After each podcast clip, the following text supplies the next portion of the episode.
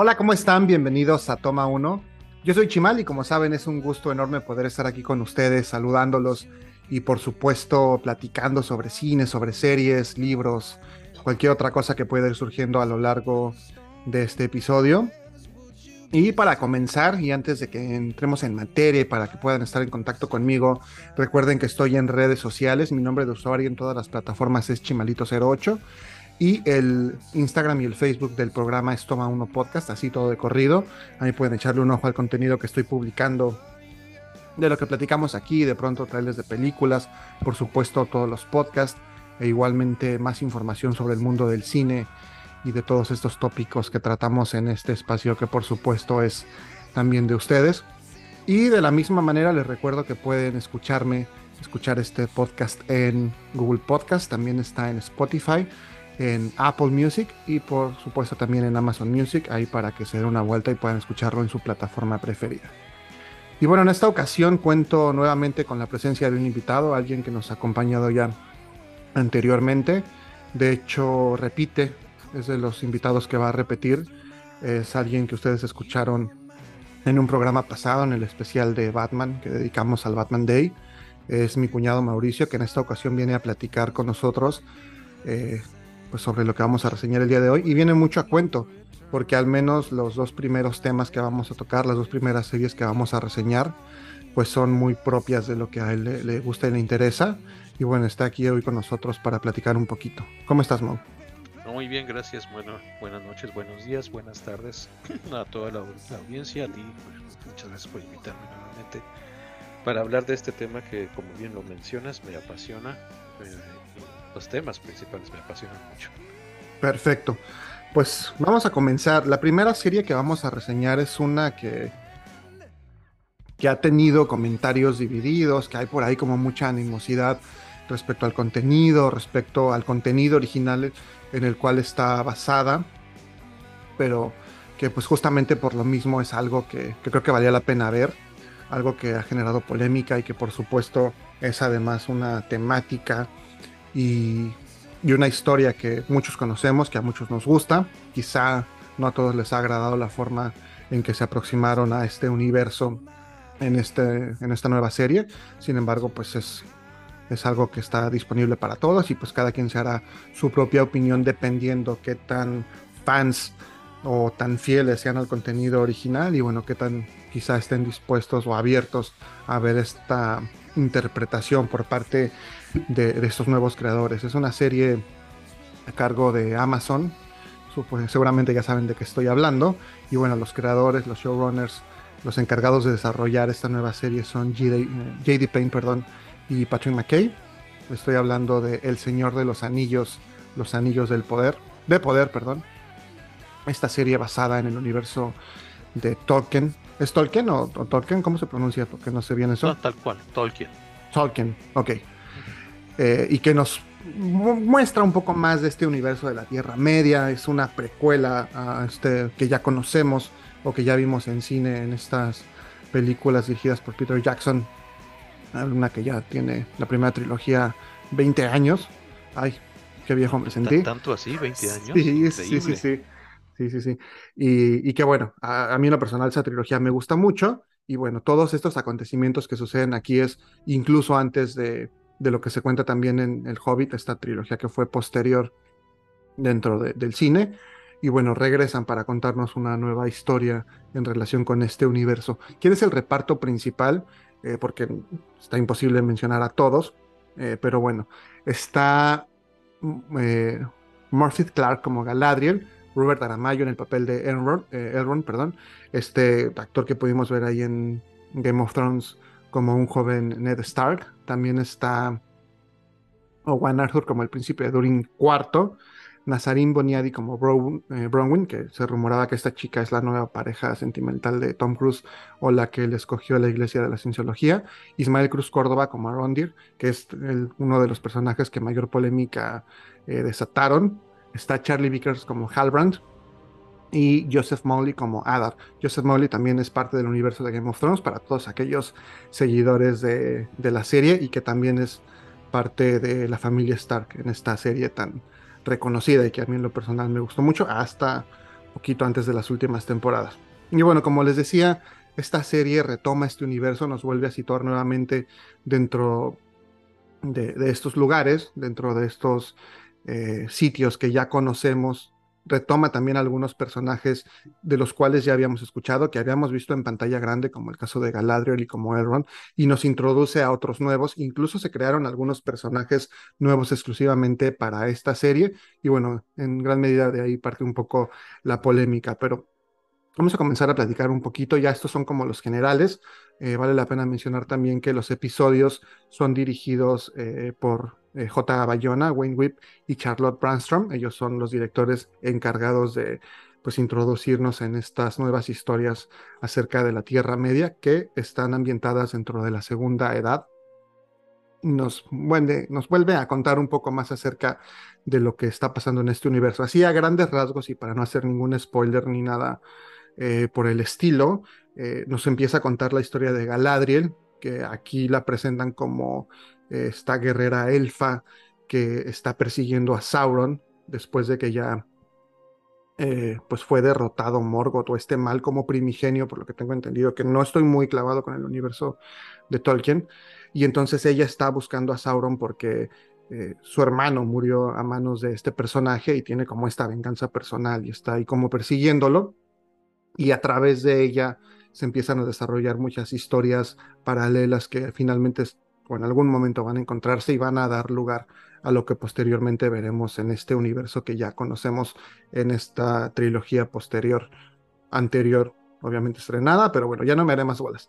Entonces, Mauricio, que él sí conoce el, material original escrito, yo tengo que declararme ahí completamente ignorante, yo solo me baso en, las películas que vi en, en cine hace 20 años y que veo cada Navidad, pero aquí Mau sí, sabe un poco más de eso, entonces también por eso está invitado para poder entrarle un poquito más al tema y tener como este expertise y este conocimiento de alguien que sí ha podido como entrar al, mundo de la Tierra Media. Entonces, de inicio, ¿qué te parece a ti como la idea de que hayan decidido hacer esta serie?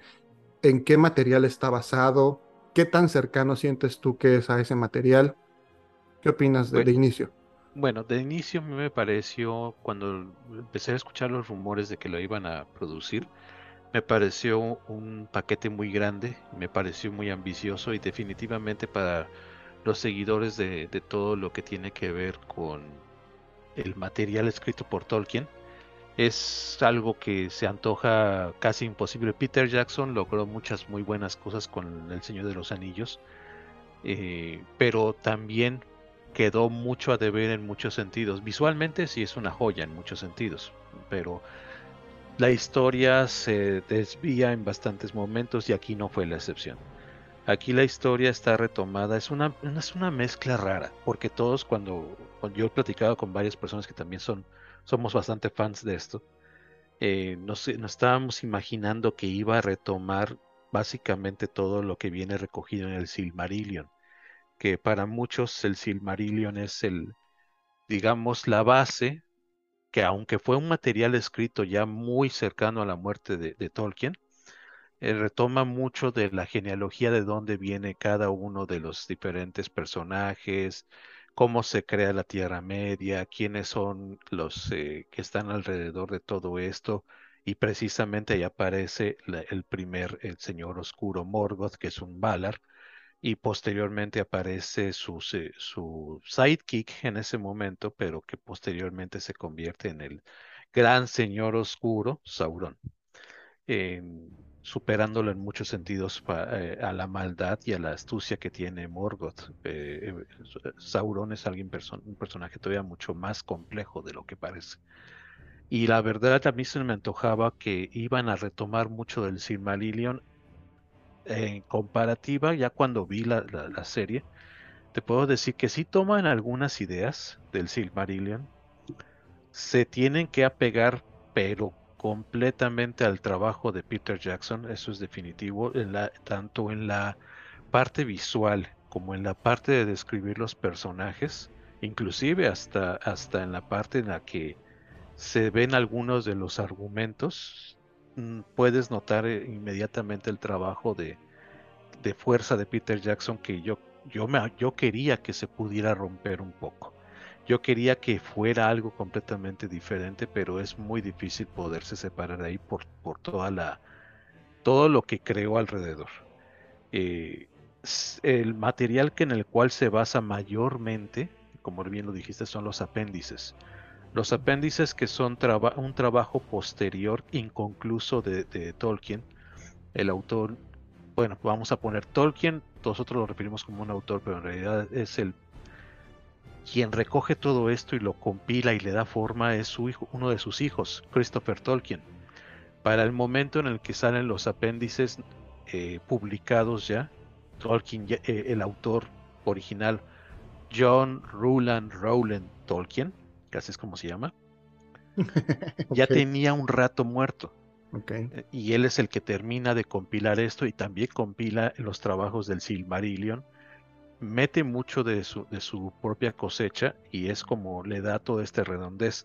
Los apéndices lo que hacen es unir una, forma de pegamento el Silmarillion con la historia adicionales que se van viendo alrededor de otros personajes que se mencionan dentro y fuera del Silmarillion, también junto con los, con los cuentos perdidos, con la compilación de los cuentos perdidos, las cartas de la Tierra Media, que eso era un juego epistolar que tenía eh, John, John, Tolkien, el padre, con algunos de sus amigos, donde les escribía como si él hubiera ido de vacaciones a la Tierra Media y les comentaba historias de lo que veía.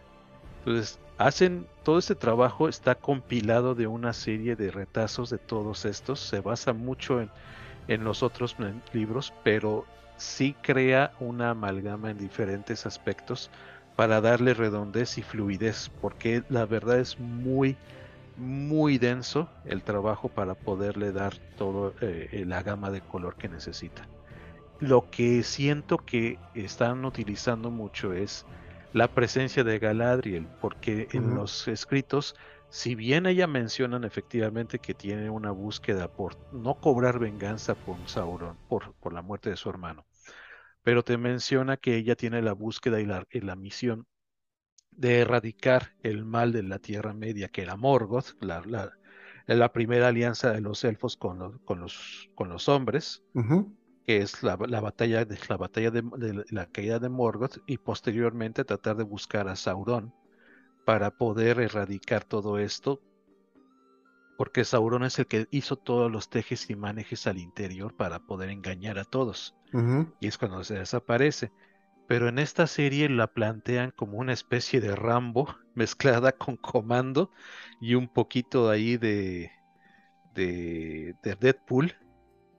Y, siento que no, no alcanza a cuajar comparado con lo que está escrito, como la describen. Si una persona hábil, una persona sabia, principalmente sabia, no, no, no, no, no visceral como aquí, una persona sabia, una persona eh, que, que le gusta estar este, del lado de, la, de, la, de la liberación de, los pueblos, cuando la, la, exilian a Valinor y ella se resiste, y aquí lo plantean como una situación de, que no, es que no puedo vivir, si no puedo salir de la oscuridad, tengo que pelear.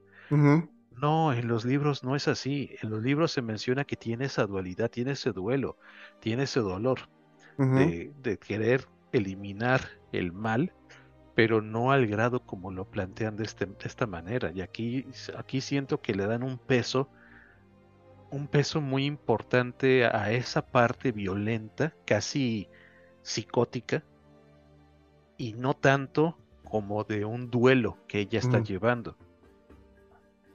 Y, es, eso es algo interesante. Y por otro lado, personajes como Elrond, medio elfo, eh, para empezar, él tiene un peso gigantesco dentro de, la organización, vamos a ponerlo así, de los elfos. Es uno de los principales incómodos consejeros del Alto Rey. Y en los libros, el, el, Elrond, por el, perdón, por el hecho de ser medio elfo, es decir, su madre era una humana, su padre era un elfo, por el hecho de ser un medio elfo, él tiene menos peso porque es, digamos, no puro, por así decirlo. De hecho, él tiene una, una, una característica muy peculiar y él puede ver el futuro, puede ver otro, tiene otro tipo de, visiones que, que, los elfos comunes, si bien las tienen, no las tienen totalmente desarrolladas y eso le permite tener más sagacidad y más astucia y eso se nota en los libros.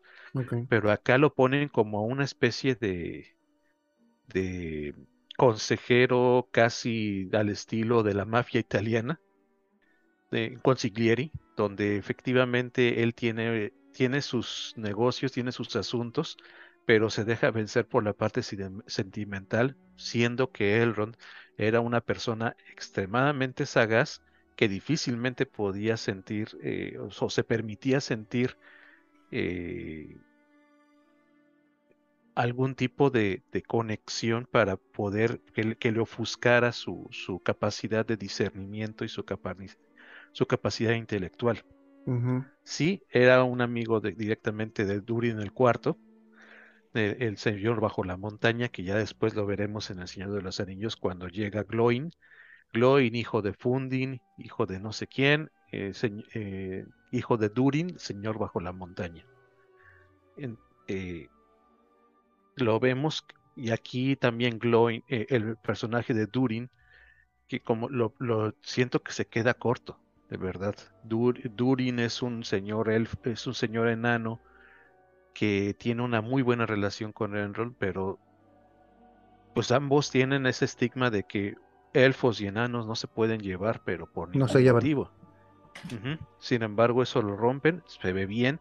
Lo que no se ve bien es que aquí el personaje de Durin está muy, muy chiquito en comparación a cómo lo plantean. Los enanos son duros, son difíciles de poder eh, cambiarles de parecer, prefieren morir antes que poder eh, dejar sus, sus hábitos y sus formas. Por eso es que siento que lo suavizan mucho a comparación de cómo está en los libros. Definitivamente el trabajo está bien elaborado visualmente, pero ojo para todos, no es spoiler, pero les digo, y lo ven como muchos de nosotros apegado a lo que está en los libros, la verdad es que nos queda mucho de ver. Es mejor pensarlo como un spin-off completamente. Ok, ok. Entonces, déjame tratar de aterrizar esta parte. Lo que, lo que me comentas es en, la literatura es una especie de universo extendido, este material en el que está basado, alguno de ello completado incluso posterior a la muerte del autor, digamos, original. O sea, Tolkien, papá, porque el otro también es Tolkien, que escribió este, eh, o sea, J.R.R. Tolkien, que fue lo que sí, digamos, publicó él en vida. Eh, ¿Él en vida? los anillos? no, de hecho fue al revés. Ok. El canon comienza con El Hobbit, que es un, es un cuento, son dos libros chiquititos, los compilaron en uno porque era más económico. Okay. Es un cuento chiquitito, una novela corta, muy, muy ágil, inclusive infantil. Bueno, pues es infantil realmente, todos los trabajos que él desarrolló. Al inicio eran originalmente para sus hijos. Entonces él comienza con el Hobbit.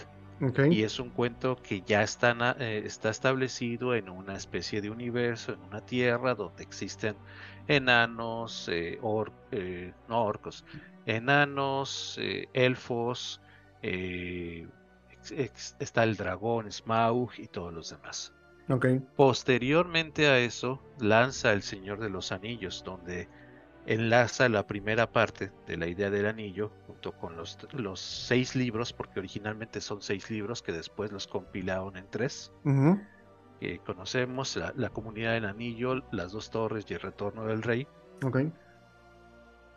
Y, y ya después es cuando empiezan a salir esas pequeñas historias, ya, ya está el señor muy grande, y ya es cuando se empieza a trabajar en el Silmarillion, pues para darle una base lógica a todo lo que había creado anteriormente.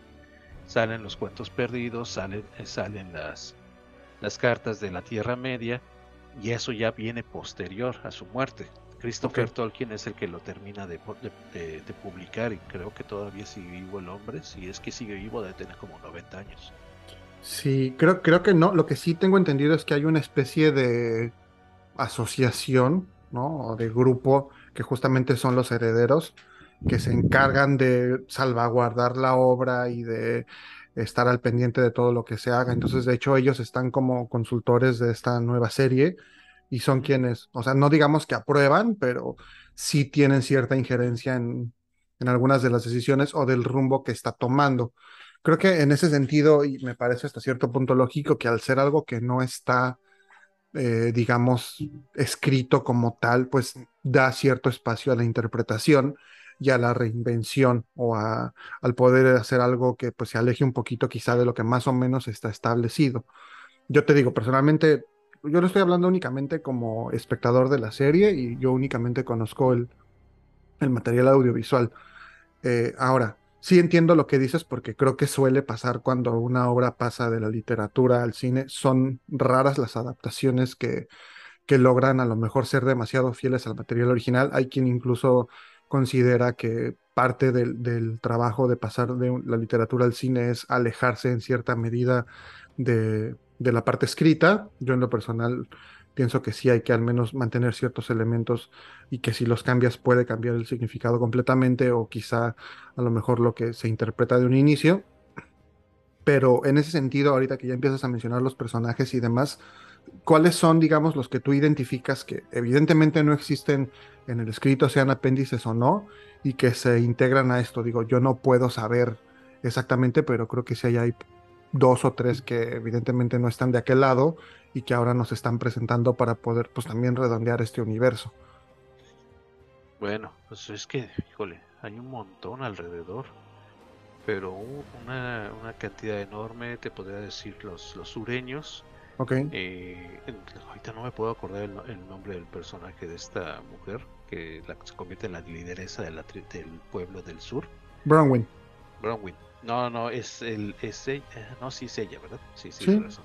No, es que estaba acordándome también, ahorita se metió con, con, el, con el elfo. Con este, Arondir. Arondir. Okay. Estos, eh, no está mencionada. Ella no está mencionada completamente y Theon tampoco. eh, están mencionados los eh, pobladores de las tierras del sur, están mencionados que precisamente toda esa zona de, del sur se va a convertir posteriormente en Mordor. Y, y de sí, así, así sucede en el libro. Posteriormente todas esas son las, las, las, tierras donde, donde se asienta el Señor Oscuro.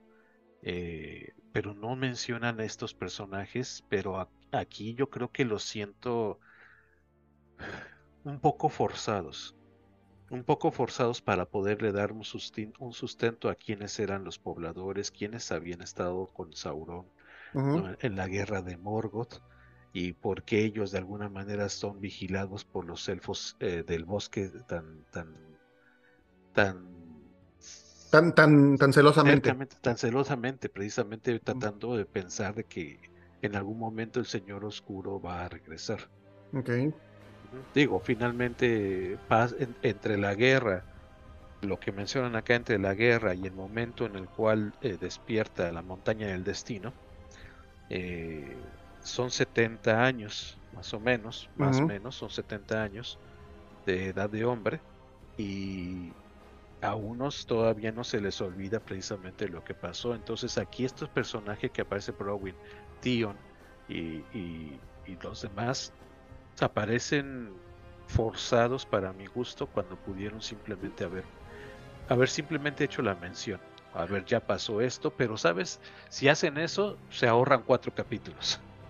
Claro, no, y aparte, obviamente, esa parte la, la puedo entender quizá para el desarrollo de la historia, pues es también ponerle un rostro a todos estos hombres, ¿no? Estos pobladores de las tierras del sur, y también usar este recurso argumentativo de, esta como reliquia que tiene Cío en sus manos y demás, o bueno, esta llave, que después descubrimos que es una llave, ¿no? La eh, espada de Mordor.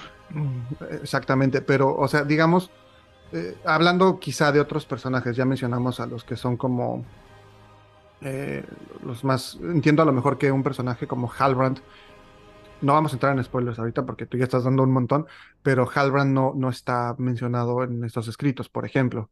No, él no, pero lo que, menciona, lo que mencionan es que el señor, el señor oscuro es un cambiaformas.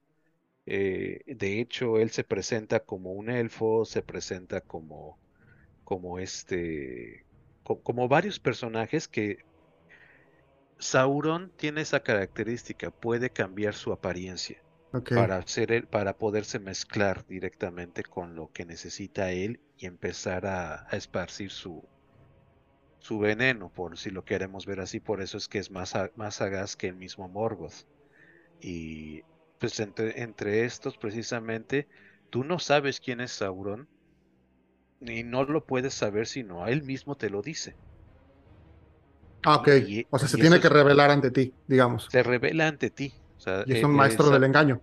Exacto. Y a través de todo eso es como él está llevando eh, a los hilos de un lado para otro y, está jalando estos hilos de acuerdo a su conveniencia. Ok. O sea, es una especie de ajedrecista que está viendo movimientos adelante. Técnicamente lo es porque él no busca someter a toda la Tierra Media.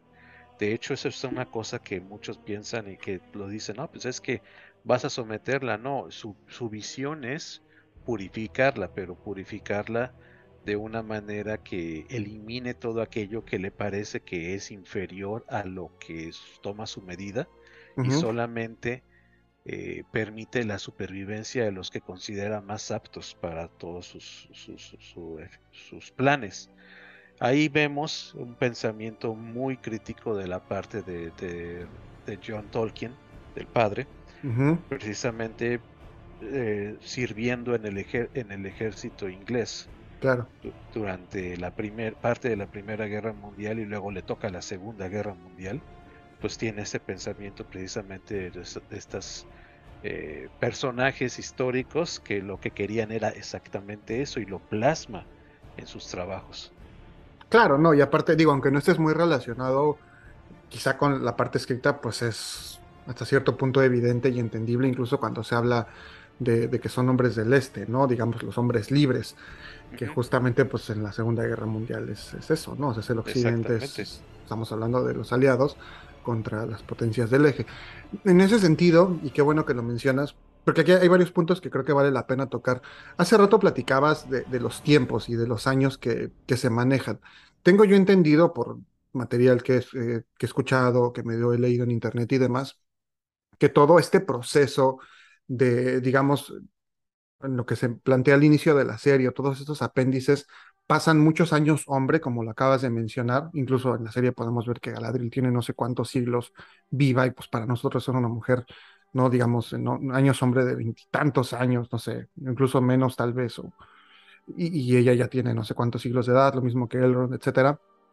Y sabemos que dentro de este universo también hay hombres, digamos, humanos con ciertas características que logran vivir más años, como se menciona, por ejemplo, al menos en la versión extendida del Señor de los Anillos de esta trilogía, que Aragorn forma parte de, de unos hombres de esa estirpe, pero o sea, tengo entendido que pasan muchísimos años para nosotros, incluso siglos, entre este primer inicio y cuando se forjan los anillos y demás, y lo que ya vemos cuando se da este enfrentamiento y esta alianza entre hombres y elfos contra Sauron y pasa todo lo de Isildur y demás. Eh, aquí siento que a lo mejor está como muy en tiempo real, no muy tiempo humano. Esa parte, ¿cómo, cómo la ves? ¿Qué opinas de eso? También, también lo siento que se va acercando mucho a la parte de, del tiempo humano, eh, precisamente, lo está apurado precisamente para poderlo ajustar a una dinámica como la podíamos entender en cualquier serie. Eh, sin embargo, sí, efectivamente, hay muchos, eh, hay un periodo muy largo, la primera edad dura muchísimos siglos, las canciones de los Ainur, las canciones de los Valar, las baladas eh, de los primeros elfos, las de los primeros enanos, la creación de los orcos, etcétera. Y posteriormente en esta segunda edad que va a pasar, pues yo creo que lo van a apresurar bastante para poderlo sentir.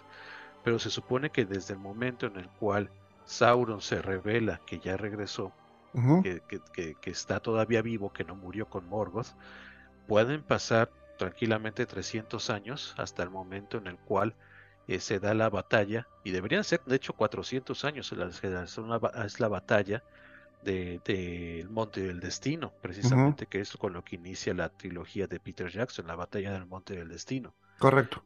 Y de ahí pueden, pasan, deben de pasar alrededor de 200 años más al momento en el cual Isildur pierde el anillo y de ahí van a pasar 2000 años hasta el momento en el que Smigol lo encuentra. Y de ahí otros años hasta que lo encuentra a Bilbo, ¿no?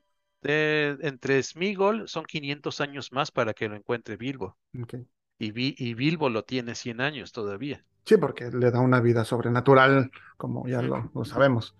Y por ejemplo, aquí entonces, e, este Isildur que nos presentan, digamos, para poder tener esa cronología natural en, la literatura, en la parte escrita, tendría que vivir 400, 500 años. De hecho, él es uno de los numeronianos, eh, precisamente. Los, los, eh, los humanos de Númenor se caracterizan por ser extremadamente longevos, por ser humanos que promedio viven 300 años, 350 años. Pero igual se hubiera muerto, ¿no? O sea, en esa cronología ya es demasiado. O sea, tengo entendido que por decir Aragorn vive doscientos y tantos años, eh, ¿no? Casi 300 años vive y de cualquier manera muere. Están dice 210 años en Google. ¿210 años? Sí. Sí, 210 ¿Son los, los Dunedain? ¿Los Dunedain son los que viven mucho? Dunedain, que son los, que son los eh, descendientes de los numeronianos. Ok, ok, ok. Entonces ahí, por ejemplo, ya estamos teniendo un tema de los tiempos que no nos va a cuadrar, por ejemplo. Exactamente. Pero bueno, digo, al final del día lo van a tener que ajustar para poderlo explicar y no me sorprendería que salieran con alguna cuestión ahí que brincaran, no sé, 300 años de un momento a otro al siguiente, al siguiente capítulo ah, y pasó tanto tiempo y bueno, ¿y qué pasó entonces? Claro. Y nada más lo, lo avienten de refilón. Ok. Oye, ¿y este acercamiento a los pelosos, qué te parece? Esto como... Ah, bueno, mira, ah, a mí me queda de ver. Definitivamente a mí me queda de verlos eh, en el sentido de que los pelosos, los, eh, eh, directamente los antecesores de los hobbits, me quedan a deber. Porque aquí los ponen como una tribu que no se quiere mezclar con absolutamente nadie. son nómadas y nada más van de un lugar a otro buscando un espacio para poder vivir tranquilos y que se escondan de los gigantes y lobos y demás. Me quedan a deber porque los ponen más como una serie, una especie de, de, personajes, pues hasta cierto punto desaliñados, sucios, inconscientes eh, y, totalmente cerrados, sobre todo. Y solamente que uno maneje todo el conocimiento, bueno, es normal, considerándolo así solamente unos pocos instruidos, pero los, los, los hobbits son refinados, sí, están aislados del mundo, pero ellos son refinados, tienen otros modales, se cuidan mucho, cuidan mucho su ambiente y aquí los ponen completamente casi como lo opuesto. Estos son como una especie como de hobbits salvajes, ¿no? Como hobbits silvestres. Sí, efectivamente, podrías decir tú que efectivamente es el hobbit sin, sin modales propios dicho. Ahora, dicho esta parte que no la conozco cómo existe en los libros, pero creo que en el universo de, Peter Jackson sí se establece este deseo por parte de la comunidad hobbit de no interferir, ¿no? De no mezclarse en el mundo fuera de su entorno. O sea, parte también de lo que establecen ahí es justamente eso, y de ahí que pues, Frodo y Sam y, la comitiva sea como, güey, ¿por qué te estás yendo fuera si aquí lo tienes todo y demás? Por eso ese deseo de la vuelta al hogar. Y hasta cierto punto me parece consecuente con este universo de, Peter Jackson, pero no sé si en los libros también sea así, o, o sea, como que ellos no se sienten parte de un mundo que es tan grande y realmente su universo está concentrado pues ahí en su comunidad y el hecho de que alguien se vaya, como en su momento lo hace Frodo o lo hace Bilbo, es como, wow, este tipo es, es una persona excepcional o es un hobbit excepcional porque justamente va más allá y es algo que nosotros nunca haríamos. Más bien lo ven como alguien enfermo y raro. Bueno, claro, sí, como está loquito, ¿no? Justamente, sí, sí, sí, cierto. Está, loco, o sea, ¿cómo es posible? Pero más, pero más, que eso, los hobbits lo que, lo que dicen no es tanto de que tienes todo aquí y no tienes por qué irte, sino simplemente dicen, bueno, somos parte de un mundo grande, pero no nos importa. No nos importa mientras tengamos nuestras costumbres, nuestros siete comidas del día, tengamos nuestros... nuestro segundo desayuno nuestro segundo desayuno, tengamos nuestras fiestas, cerveza, Sí tienen interacción con algunas personas del mundo exterior, pero es muy poco. Muy, muy poco. Precisamente mientras no les pase nada a la comarca, ellos están bien. No tienen por qué eh, salir de, esa pequeña burbuja de, tranquilidad en la que viven. Y aquí los pelosos es algo similar, pero eh, los ponen más, más como unos nómadas cuando los hobbits son completamente, ¿cómo se dicen estos? Este, sedentarios. ya están, establecidos. Ya están establecidos en un terreno. O sea, sí, sí, te entiendo, pero a lo mejor, bueno, igual te digo, yo no conozco demasiado, es como lo que he visto en internet y demás, o sea, siendo quizá como esta eh, rama o esta raza subespecie de los hobbits y aparte considerando que hay, no sé, 2000, 2500 años de diferencia entre esta historia y los hobbits que nosotros conocemos, o sea, me parecería otra vez, ¿no? Incluso consecuente con la misma historia humana de decir, bueno, pasamos de ser nómadas y de estar recolectando frutos y demás, a quizá ya tener animales eh, de granja domesticados y poder inventar el arado, ¿no? Y todo lo que vemos ya en una comunidad más eh, establecida. Pero Exactamente, y, es lo, y es lo que le pasa, inclusive ahí vamos a ver algunas cosas interesantes en la primera película de Peter Jackson, que lo, ahorita lo retoman muy bien en esta serie, que es un apellido que vamos a ver en la fiesta de cumpleaños de... De, de, Bilbo Baggins. Sí, correcto. Con razón me sonaba. Me sonaba este. familiar. Sí, ahí está. ahí, podemos ver en esta serie la primera de la, primera de esa familia. Ok, entonces estos pelosos son como la parte hobbit salvaje y nos introduce también a estos personajes en otra perspectiva y nos va a dar cabida también a un personaje que posteriormente va a tener una gran importancia dentro de este universo que ya conocemos previamente, que por ahí también hay como cierta eh, división respecto a cómo fue introducido este, este personaje, sobre todo por la importancia que tiene, y otra vez volviendo a los que son así como muy fans de la historia principal, de la historia original, de decir, es que este güey no llega así, ¿no? Que no voy a decir quién es, pero... Porque tú ya diste ahorita un montón de spoilers, entonces a lo mejor ya vamos a tener que destapar todo. Voy a poner ahí como un este un spoiler alert. Sí, así de, oigan, no escuchen esto si no han visto la serie. Pero bueno, justo es también como para poder dar introducción, para poder establecer esta relación que luego se vuelve tan importante y para poder como expresarnos o explicarnos un poquito acerca de este universo proto-hobbit, ¿no? Si lo podemos llamar de alguna manera. Aunque creo que sí existen también en este universo eh, literario. Veo yo también como un poco este espejo entre ciertos personajes, ¿no? Quizá me lo estoy imaginando y hablo otra vez de las adaptaciones eh, audiovisuales, por decir el personaje de Nori y esta similitud eh, con Frodo, con el mismo Bilbo, está como deseo de vivir aventuras, como de no quedarte con ser justamente ese hobbit que vive en su comunidad y que no quiere mezclarse con los problemas del mundo exterior, un poco quizá también eh, estas relaciones entre elfos y humanos, ¿no? Es decir, que bueno, creo que hay otras este, similitudes en, este sentido dentro del universo, la relación de amistad de Elrond con, con Durin, o sea, como que va mucho de lo que ya conocemos, eh, como dices, algunos ya están establecidos previamente en la literatura, pero creo que también es un poco tratar de hacer como uso de estos recursos para podernos hacer sentir parte de, y que es algo que muchas series o que muchas películas, etcétera, recurren hoy en día para, para que el fan no este, se sienta como identificado, pero a mí en lo personal no sé qué, tanto me gusta eso. ¿Tú qué opinas de, de, esto o igual de sensación mía? No, yo creo que tú estás bien. Finalmente lo que intentan es hacerlo como yo te había dicho en otro momento, políticamente correcto en función de los tiempos en los que estamos viviendo. Dar ese acercamiento, crear estas imágenes de espejo, crear estas, estas similitudes para poderle dar más color a la historia, porque la historia en los libros te mencionan los, los personajes principales y los personajes secundarios, pero las líneas son muy claras, ¿no? Se cruzan, sí, pero no te dibujan una persona con tantos matices como podría ser una serie actualmente que te, que te hable de temas no necesariamente de actualidad, pero sí de una sociedad más eh, conformada. Eh, y en este sentido, tienen que darle porque en los tiempos en los que estamos viviendo ya no cabe nada más el hecho de que este es el héroe, este es el villano, este es el ladrón, como lo podríamos poner muy, muy claramente a la, luz de los, de los libros.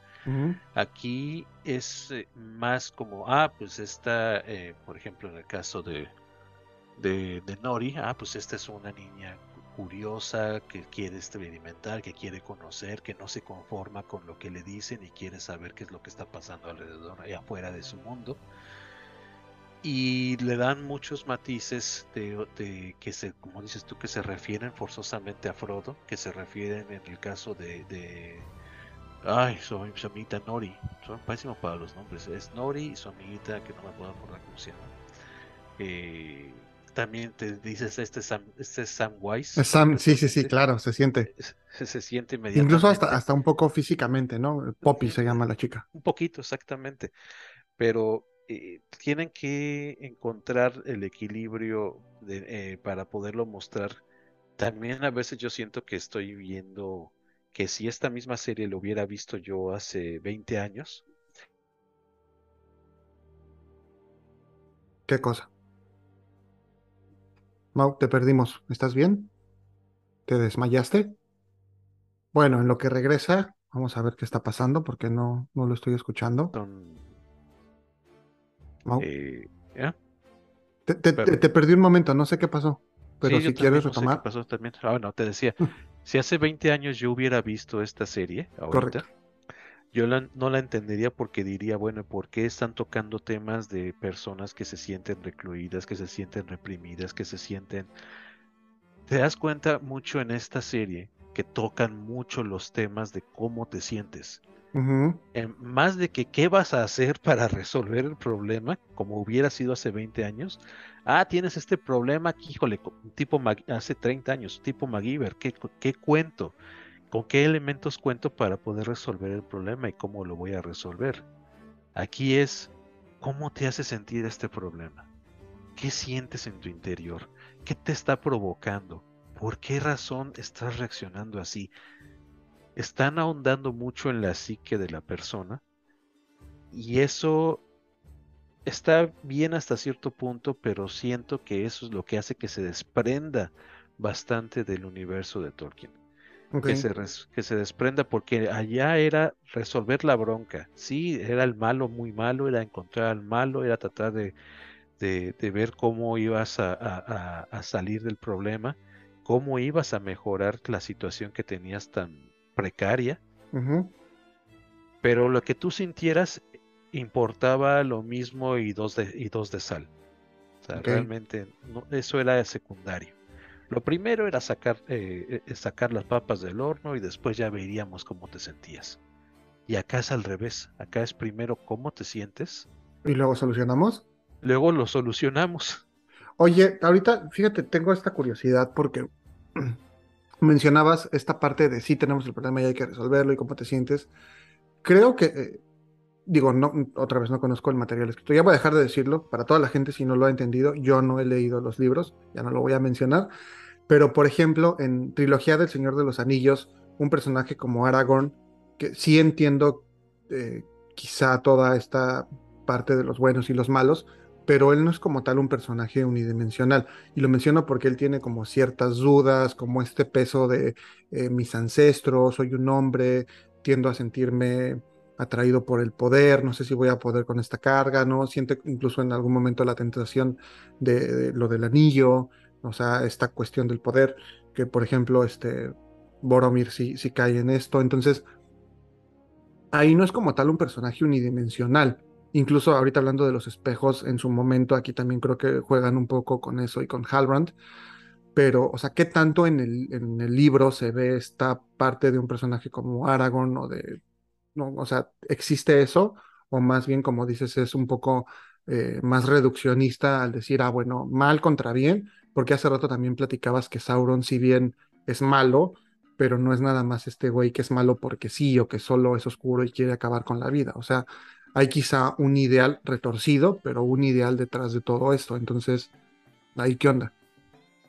Eh, en los libros eh, te, detalla que sí existe un poco esta, esta parte de, bueno, no un poco, bastante, esta parte de, yo no puedo o no me siento capaz o tal vez sí estoy destinado, pero tengo, tengo algunas dudas. Sin embargo, llevándolo al tema eh, ya de, de este tipo de, de, dilemas, los manejan más como, pues sí, tendrás dudas, pero es tu deber, o sea, que dale, no hay de otra. Ya, y volvemos a lo que te mencionaba.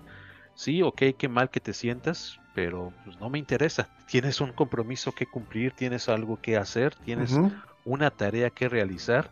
Tus sentimientos me importan lo mismo que, que, nada, así que síguele. Ya después vemos por ahí si podemos, si tenemos chance de poder tener una plática de terapia, pues ya lo hacemos.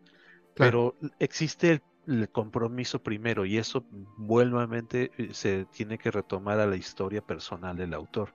Lo que él vivió era de, pues sí, te sientes mal, hay, ves gente que está muriendo, estás, hay, hay un problema severísimo de, de, salud, de, de, escasez, de todo, pero no me interesa eso. Lo primero es lo primero, ya si sobra tiempo, pues ya nos dedicamos al otro.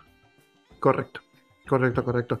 No quería yo entrar a ese tema de la corrección o la incorrección política, pero ya que nos extendimos, vamos a hacerlo, a ver si no nos cancelan. ¿Cómo te sientes tú respecto a esto que, que mucha gente ha comentado, los que son un poco más fieles al material escrito o que consideran que, este tema de incluir quizá personas este, de color, ¿no? O que se incluyan estos temas de actualidad, hablando quizá un poco de, de esta corrección política, ¿tú piensas que tiene cabida? O sea, únicamente en relación con el material escrito, es decir, el material de Tolkien da lugar a que exista esto o no en tu interpretación? No, no te da lugar. Ah, esa es una de las situaciones que es importante mencionar. En la historia te mencionan primero, cuando te describen a cada uno de los personajes, te describen que los Valar son seres eh, celestiales, son seres perfectos básicamente, pero no, tienen también como retomando esta idea de los de, los dioses olímpicos que son son bellos, son perfectos, nunca te dicen si son negros, blancos, azules, verdes, no te dicen nada de ah, eso. Ah, bueno, ahí cabe. Te dice como cabe. O sea, te dice, ah, pues esto es eh, ser bello, ¿no? Y también se comportan como humanos, ahí tienden a ser totalmente antropomorfizados, tienen errores, eh, tienen resbalones, les, les da coraje, tienen dolor de panza, casi casi. Okay. Entonces, ese antropomorfismo lo lleva aquí también, pero en ningún momento te menciona que los elfos son rubios, altos de pelo, de, pelo platinado y de ojos azules, a mí me gusta, por ejemplo, mucho la película del Hobbit de 1977 o 79, no recuerdo. Eh, es una película de dibujos animados. De hecho, hacen, es una película de dibujos animados un poco larga, un poco pesada. Eh, dura poco más de dos horas, dos horas y media creo. Que me gusta mucho por una situación. Al Hobbit te lo presentan chaparro, gordo, con pocas habilidades. A los elfos los ponen más parecidos como a hombres rana, de color verde, verde botella. Y esos son los elfos del bosque. Y los enanos son unos cabezas duras que se parecen más a, este al, personaje de He-Man que era como a resorte, que ya no me acuerdo acordar el nombre. Sí, sí, sí, sí, ya sé. Pero vamos, me gusta porque completamente le da ese sentido de yo puedo interpretar cómo son cada una de estas razas y, personajes del, dentro de la Tierra Media. Tengo esa libertad, nada más me dicen que los ogros son altotes y que los, los eh, trolls de las cavernas son altos y feos. Pues yo puedo ponerlos tan feos o tan bellos como yo quiera. Y esto lo están tomando mucho eh, para su ventaja para poderlo incluir dentro de esta nueva serie. Aquí están poniendo personas vamos a decirle el término como tal, negras, porque al final el día lo es. Personas negras, personas blancas, personas asiáticas, hay muchos asiáticos, personas con rasgos inclusive latinoamericanos a más eh, no poder. Claro. Personas de todos los tipos, y esto tiene que ver con una inclusión, la idea de la inclusión. Existe la inclusión en todos lados, existen diferentes colores, diferentes test, eh, tonos de piel diferentes, rasgos eh, físicos, diferentes rasgos eh, faciales, porque la Tierra Media pues no existía como tal el más puro o el no, o el no tan puro, inclusive, inclusive dentro de los mismos orcos, los primeros uruk que aparecen ahí, también hay una, eh, una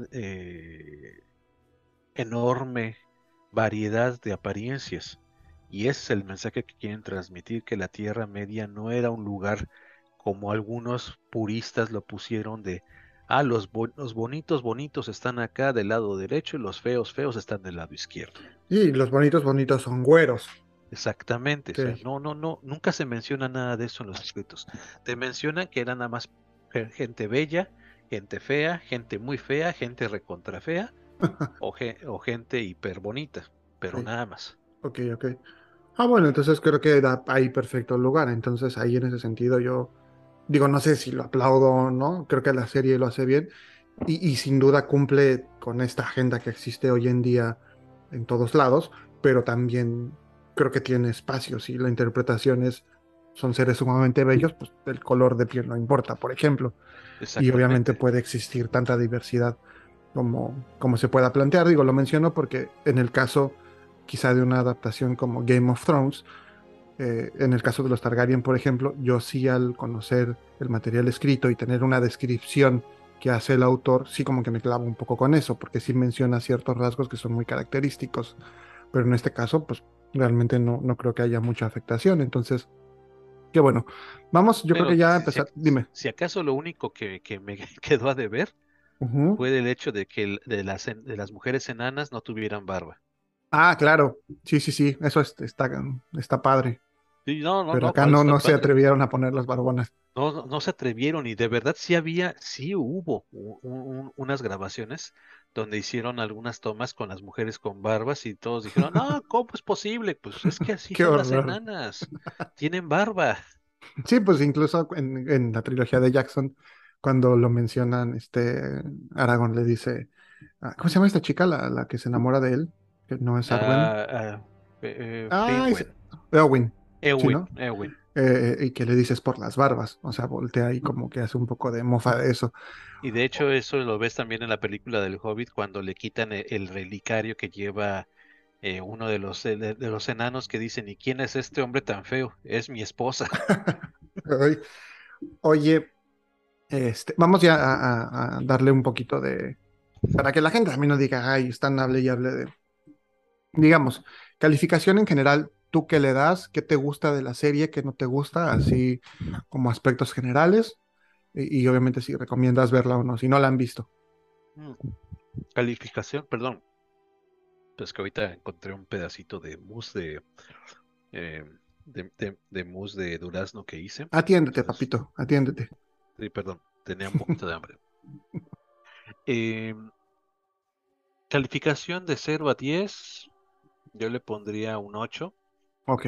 Definitivamente siento que un 8 es- está bien merecido. Más de eso yo creo que está exagerado. Menos de eso es- está demasiado estricto. Es una, es una serie buena para poderla ver, pero ojo, como lo he dicho en todo momento a todas las personas que he podido, es véanla como si fuera un spin-off.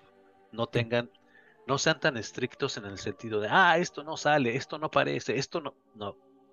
Véanlo con los ojos de una persona, de una historia totalmente fuera de, de- de la línea principal y con eso será mucho más sencillo poder ver e inclusive disfrutarla hasta cierto momento. Siento que es un poco lenta a veces, es un poco lenta, le dan demasiado, demasiado peso al, al personaje violento de Galadriel. eh, como la pintan, eso, eso siento que no me, no me agradó tanto. eh, desperdiciaron mucho del, traba- de, del manejo de, y la astucia de, de Elrond. eh, no le dieron suficientes minutos para mi gusto. Y en vez de darle un poquito más de peso a de dónde viene eh, esta necesidad de crear los anillos, eh, lo, lo, lo, esquivan, pasan de ladito, pero no le dan. Y eso es una y, te lo, y te lo resumen todo en un ratito. En un ratito yo me quedé así de, bueno, ¿y qué? me sentí de verdad como, me sentí tan maltratado como cuando leo un libro de Stephen King. te, te, avientas 1500 hojas y en, y en 10 hojas te resuelve todo. Claro. A lo mejor lo consultaron a él para hacer la serie. Estaba pensando seriamente que sí debieron haber, eh, haberlo consultado. Oye, ¿cómo vamos a resolver esto? Ah, pues invéntate que llega, una, llega un alien y todo se resuelve. Así me sentí. cuando dije, bueno, ¿qué? ¿Y entonces? Bueno, ya esto, eso es un, otro, el último spoiler para todos ustedes. Se van a sentir así si llegan con mucha expectativa. No vayan con ninguna expectativa, disfrútenla de verdad. Es interesante, visualmente está muy bien hecha. Los paisajes son preciosos, la ambientación está muy bien. Todo el trabajo de, ambientación está genial. El, sonido me gustó mucho.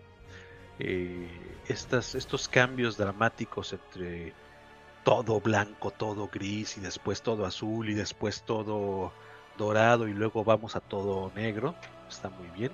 Me gusta mucho ese trabajo cinematográfico.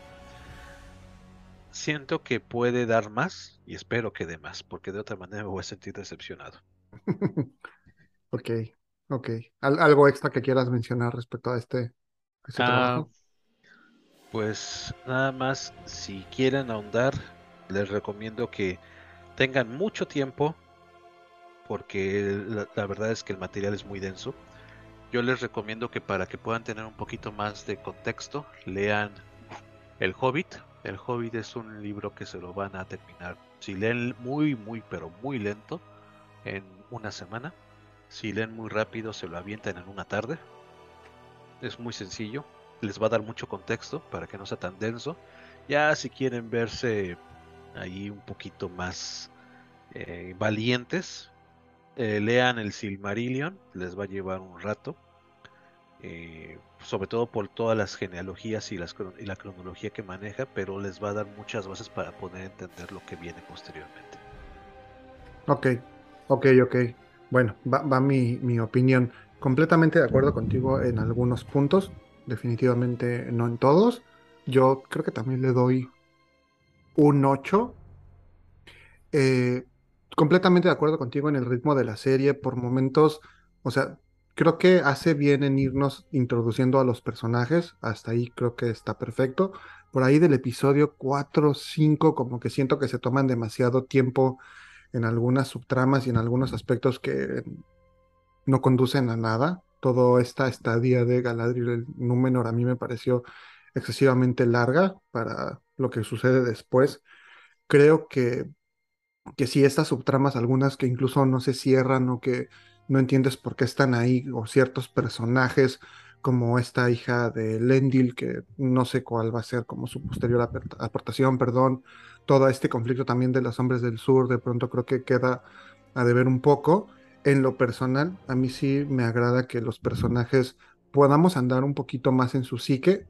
Sí, también me parece un poco excesivo esta como tratamiento de entender sus porqués y demás quizá podrían haber resumido ahí un poquito. Sin embargo, sí, vaya, me parece interesante que puedan hacer como esta reinvención y poder entender a los personajes desde otra perspectiva para quizás sentirlos un poquito más como este juego entre antihéroes, ¿no? Un personaje como Halbrand, a excepción de lo que sucede al final, que bueno, ya se veía venir, y la introducción de otros personajes, creo que está aceptable para mi gusto, pero sí en algún momento sentí que los últimos dos episodios, sobre todo el, último, es como resumir todo, o sea, como, ok, ¿qué tenemos que hacer? Este, tenemos que cerrar la serie, acábalo, ¿no? Y de pronto es como, güey, o sea, ¿qué pasó? Como que brincan muy rápido hacia el final y a mí en lo personal eso sí me, me dejó con bastante mal sabor de boca, o sea, vi el episodio final y dije, o sea,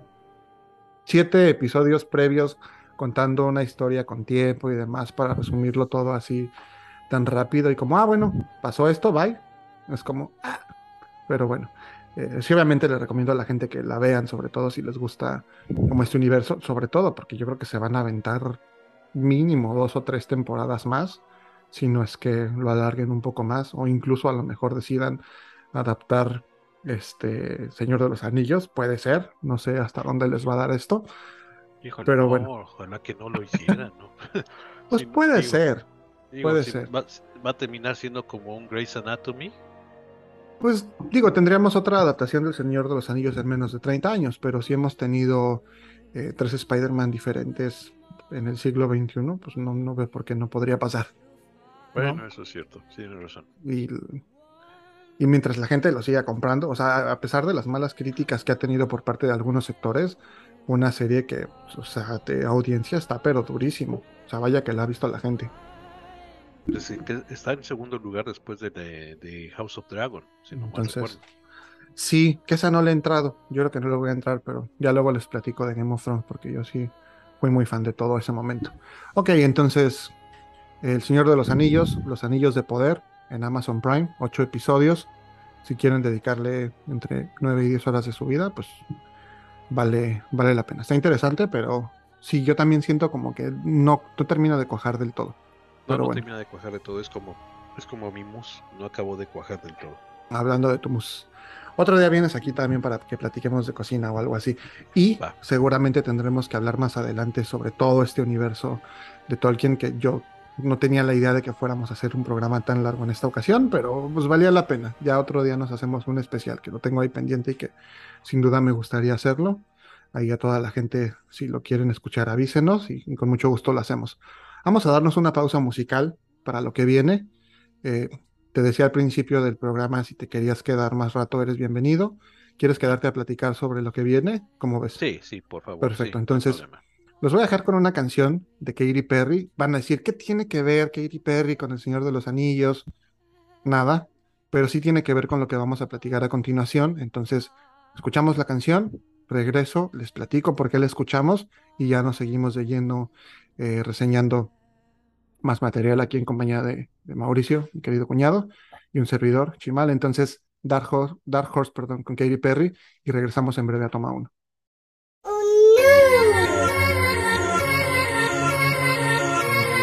Yeah, y'all know what it is. Katy Perry, Juicy J. Uh-huh. Let's rage. I knew you were, you were gonna come to me. And here you are. But you better choose carefully Cause I, I'm capable of anything Of anything And everything Make me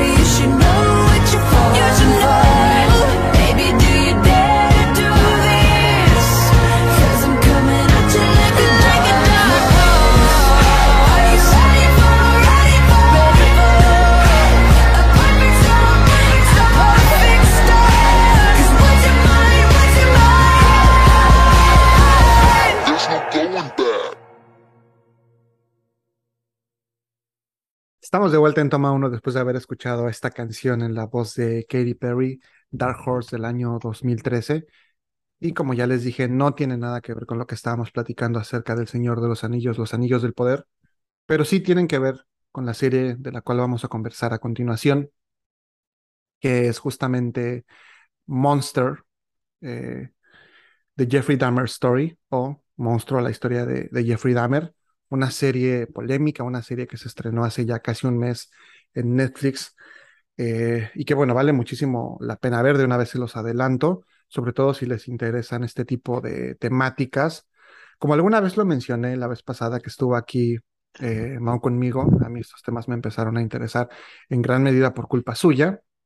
Y bueno, justamente por eso cuando vi que venía esta serie me emocioné ligeramente y decidí verla. Pero bueno, porque Katy Perry hace unos días se desató una polémica porque esta canción fue dado de baja de, ciertas plataformas como Instagram, como Facebook, ya no puedes utilizarla ahí para tenerla en tus historias y demás, porque la letra de la canción hace justamente referencia a Jeffrey Dahmer, entonces, pues en toda esta cuestión de corrección política y demás que mencionábamos hace unos momentos, pues muchos se atacaron y dijeron, es que cómo una canción que habla sobre pues parte de las atrocidades que cometió este personaje está ahí disponible para que todo el mundo la escuche y demás.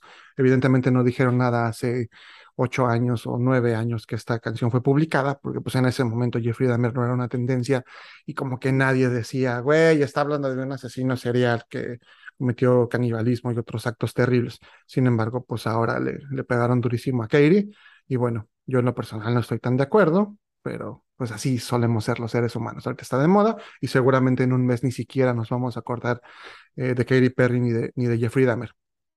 Pero bueno, justamente esta serie, evidentemente quise verla cuando me enteré que, que se estrenaba, me llamó muchísimo la atención.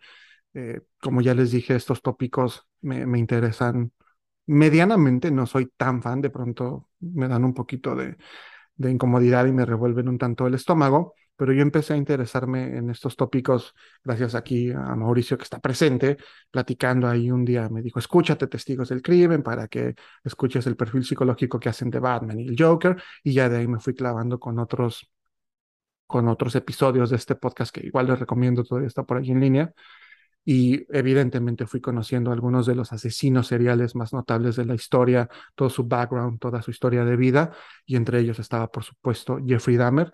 Igual si quieren también tener un poco de referencia sobre otro material audiovisual acerca de este personaje, les recomiendo el podcast que hice con el Cap sobre películas que tienen este tópico de asesinos seriales. Ahí hablamos de Zodiac, hablamos de My Friend Dahmer, que es como esta película basada en un libro de alguien que supuestamente asistió a la escuela con Jeffrey Dahmer y que lo conoció en sus años de, de adolescencia. Y bueno, qué bueno que está aquí Mao para poder platicar sobre, sobre la serie, que me dices que no la has visto, pero no te voy a hacer ningún spoiler a menos de que sea necesario.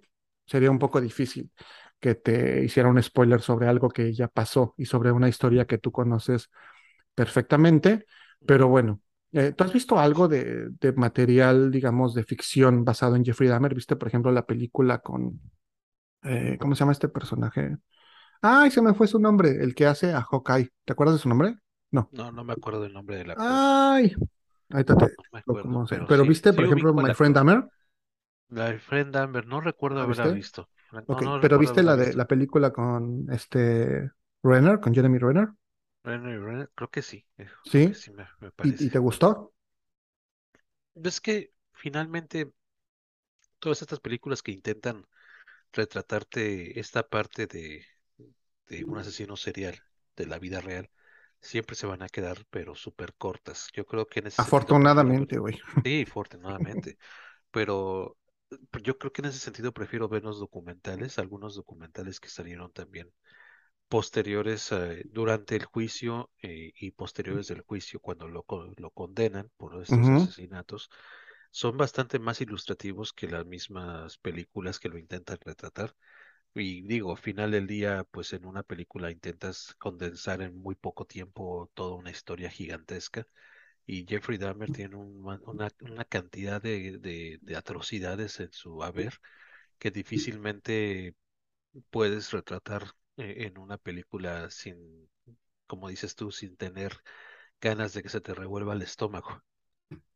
Sí, qué bueno, qué bueno que lo mencionas, porque creo que de ahí eh, es importante partir y creo que por eso es un acierto que se haya creado esta serie. O sea, en ese sentido creo que no la has visto, pero ahora que la veas ya me dices qué te parece. Eh, creo que ahí Ryan Murphy hizo muy bien en que fuera una serie, una serie, digamos, o sea, que sabemos que no va a haber una continuación, eh, una serie limitada, ¿no? Como se, se conoce, es como un one shot pero aparte creo que se toma muy bien su tiempo, son 10 capítulos, creo que está bien, y a mí en lo personal me, me agradó bastante y ahorita les platico porque como ya les dije es creación de Ryan Murphy, este eh, pues creativo, productor, director y demás que ha estado a cargo de algunos shows como Nip Tuck, eh, Glee, American Horror Story, eh, Scream Queens, también dirigió por ahí en su momento The Normal Heart, que es una película que ya reseñé yo por acá, entonces es alguien que, que ha tenido varios trabajos, que ha creado varias cosas, algunas muy exitosas y muy bien recibidas por la crítica, otras no tanto, pero en lo general creo que ha tenido ahí dos o tres éxitos que son muy notables y creo que uno de ellos, o el más significativo, American Horror Story, que, que justamente alguien que aparece ahí es Evan Peters, que es el personaje principal en esta, en esta, en esta cinta, perdón, en esta serie de, sobre Jeffrey Dahmer, y que pues carga en realidad con todo el peso o gran parte del peso de la serie al interpretar a este, a este personaje, a este asesino serial, el caníbal de Milwaukee, que bueno, como dices, ha, hecho o cometió muchísimas atrocidades en vida y, y que es sin duda personaje notable, siniestro eh, y que bueno, interesante para todos aquellos que, que gustan de esas temáticas y que quieren entender un poco de lo que pasa. Ahorita que mencionaba sobre cintas o sobre documentales y demás, también están disponibles ya en Netflix eh, las cintas de Jeffrey Dahmer, por si quieren ahondar ahí un poquito y ver la parte no ficcionada de esta historia, pues igual, Yo, si quieren yo, ahí no dormir bien, yo he ¿eh? visto, he visto esos materiales y de verdad, eh, a- aquel que no tenga estómago para poderlo ver, eh, se los digo de una vez, no lo intenten. Definitivamente es Jeffrey Dahmer, no es, no es el peor, porque Es lo que que te no iba a decir. habido, no, no creo que haya ah, ah, una forma de poderlo medir. No es el peor, pero te muestra una parte de, de- del, del ser humano tan oscura que definitivamente te deja estupefacto. Entonces, como les digo, si no tienen estómago para poder soportar algo así y, se ponen a llorar viendo un gatito cayéndose de una escalera, no se los recomiendo. Sí, no, no, no. De hecho, esta serie también yo, yo les diría que la vieran con cierta reserva. Yo justamente, ahorita que mencionas que no es el peor, lo platicaba yo aquí con mi esposa, que, que vimos juntos la serie. O hay casos peores, o sea, hay asesinos seriales que quizá no son tan conocidos o que no son tan, tan atractivos mediáticamente y que sin embargo son más atroces. Y ella me decía, güey, no mames, o sea, sí, de verdad. Y bueno, este quizá tiene mucho a ser relevante porque también exhibió en su momento parte del sistema judicial y lo corrompido que estaba o cómo eh, pues la gente eh, no se sentía protegida por pertenecer a ciertos grupos étnicos o por formar parte de cierto sector de la sociedad y todo lo que involucró. Además de que pues al ser un hombre eh, blanco, ¿no? Con una apariencia eh, pues no desagradable, que te podía generar cierta incluso confianza, y, y cuando es como condenado, pues la gente como que se saca mucho de onda porque tiende a tener una imagen quizá de un asesino serial hasta cierto punto estereotipada. Entonces, personajes como Ted Bundy, como Jeffrey Dahmer, pues la gente no podía creer que fueran asesinos seriales. Incluso hay como estos experimentos de la gente, ¿no? En TikTok y demás que les muestran una foto y, ay, ¿tomarías un café con él? Ay, no, sí, está este súper guapo, ¿no? Ah, pues este güey asesinaba a hombres y después este los comía y cometía actos atroces con sus cadáveres. Entonces, por ese lado, creo que es lo que puede resultar atractivo e interesante. Y creo que en ese sentido la, la serie acierta perfectamente. Entonces, ahí va rápido la reseña, ya de antemano diciéndoles que lo recomiendo que lo vean, con cierta reserva, como dice Mao, si son como sensibles, pero creo que sí vale la pena. Evan Peters, excelente. Este actor ya lo hemos visto en otras producciones y creo que tiene talento, ¿no? Lo pudimos ver, por ejemplo, en X-Men, en este papel de Quicksilver, ahí corriendo y en estas escenas que a muchos nos gustan cuando se, se ve pues, lento el tiempo y que él va en chinga corriendo. Este, lo vimos en Kick-Ass, por ejemplo, en- al menos en la 1, después lo, lo cambiaron en American Pasado. Horror Story. eh, y creo que tiene ahí dos, tres futuro en el mundo de la actuación. A mí en lo personal me da como un cierto aire, tanto físicamente y como esta mirada que de pronto tiene de Psycho a, a Alexander Delarge, a Malcolm McDowell, como que me da por ahí un aire. Entonces lo hace muy bien. O sea, si te llega a perturbar el poder verlo en pantalla. Eh, creo que, como ya dije, un acierto de esto es que se toma su tiempo, ¿no? Es, mm, como dice Mau, difícil resumir todas estas atrocidades y poder quizá intentar entrar en la psique de un personaje tan siniestro como Jeffrey Dahmer en una película de dos horas. Sin embargo, creo que lo hace bien porque te va presentando. Me gusta la manera en que lo presentan dentro de la serie, o sea, al momento en que te presentan un caso, ¿no? O el caso por el cual fue finalmente a prisión y a partir de ahí empiezan a contar toda la historia con estos flashbacks en su infancia, en su adolescencia, te van mostrando cómo va él teniendo esta evolución, estos comportamientos que a, simple vista o para un ojo ya un poquito más entrenado, pues sí te dan como estas banderas rojas, que sin embargo pasaron por alto para muchas personas, incluidos sus familiares, y que bueno, nos va haciendo como esta introducción a, esta mente, a lo que quizá puede experimentar, ¿no? Difícil de entender si no estás en esos zapatos, pero bueno, al final sucede. Entonces, creo que vale la pena verla. Algo que me parece un tremendo acierto es que no solamente explora a Jeffrey Dahmer y a sus características, ya cómo él escoge a sus víctimas y demás, sino como digo, todo el contexto alrededor, cómo las víctimas, los familiares eh, se ven afectados, cómo incluso en la sociedad tiene una repercusión tremenda, todo este sistema judicial, cómo los policías en algún momento decidieron ignorar ciertas llamadas de auxilio debido a que provenían de un cierto sector de la sociedad eh, e incluso de un cierto grupo racial eh, por todos estos prejuicios que aún existen hoy, hoy día, cómo incluso el juicio se llevó de cierta manera, en algún momento, como él ya haber eh, sido convicto por una agresión sexual, eh, pues fue una sentencia, digamos, light, eh, porque pues precisamente era un hombre blanco, entonces como que no querían arruinar su futuro.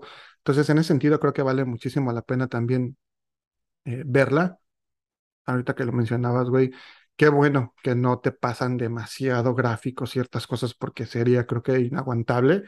En algunos momentos incluso tuve como arcadas y, sí, como que volteé un poquito, desvié un poquito la mirada para no ver todo porque a pesar de que no puede ser evidentemente tan gráfica, llega a serlo por momentos y, y, sí tiene dos o tres escenas que resultan realmente eh, perturbadoras, sobre todo o sea, no son tan gráficas, pero por toda la carga y por todo el contexto que trae, es como muy incómoda de ver. Entonces, sí es de esas series o de ese material que de pronto te deja con esta incomodidad, que creo que está bien que lo haga porque te pone alerta sobre estas cosas y te, y te dice, güey, esto está horrible, está del carajo. Y bueno, por ahí veía también que, que llamaban a no romantizar este personaje, que está tan de moda la palabra no sé si alguien lo puede hacer, ojalá que no. Seguramente habrá quienes sí, porque también te muestran esa parte en la serie y creo que está, está muy interesante, ¿no? Que hay gente que lo ven como una especie de héroe, ¿no? Él recibía, al igual que muchos eh, convictos que son famosos por ciertos eh, crímenes, como en su momento Charles Manson y demás, cartas de admiradores y demás, le mandaban dinero, etcétera, eh, pues hay para todo. Pero sí, definitivamente, si no eres una persona que tenga gusto por la sangre o por estar asesinando, pues te va a resultar bastante incómoda, que creo que es bueno que, como lo he dicho siempre, cualquier tipo de arte pueda generar, eh, ya sea cierta conciencia o que te deje con este gusto, ya sea agridulce, ¿no? O amargo, o también en sus momentos así como súper rico y súper dulce. En este caso es bastante amargo y bastante duro de ver, pero sí creo que vale muchísimo la, pena ver esta serie. Sí, algo, algo, como bien lo mencionaste, Ted Bundy, también otro personaje que, que también fue totalmente mediático y fue totalmente atroz. Igualmente John Wayne Gacy anteriormente, anterior a él, y, y todos comparten esta disociación con, con grupos, con ciertos grupos étnicos, con ciertos eh, sectores de la población a los cuales se enfocan, parecen ser totalmente agradables, que parece que les encanta, pero terminan siendo eh, personas que muestran lo peor que puede ser un ser humano, si es que se les puede decir humano.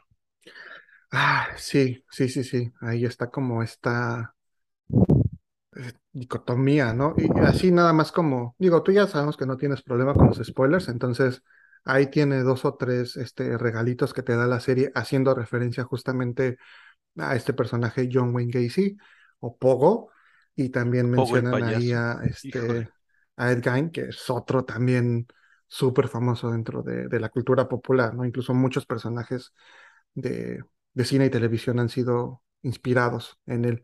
Entonces ahí tiene como estos, este, como estos Easter eggs para los que ya conocen un poquito acerca de los asesinos seriales. Al menos en, en Pogo sí ahondan un poquito más. Creo que ahí como que eh, este, los creadores de la serie quisieron dar ese regalito. No sé incluso si vaya a haber en algún momento una especie de spin-off sobre Pogo el payaso, pero es probable que sí, dado el buen recibimiento que ha tenido esta serie.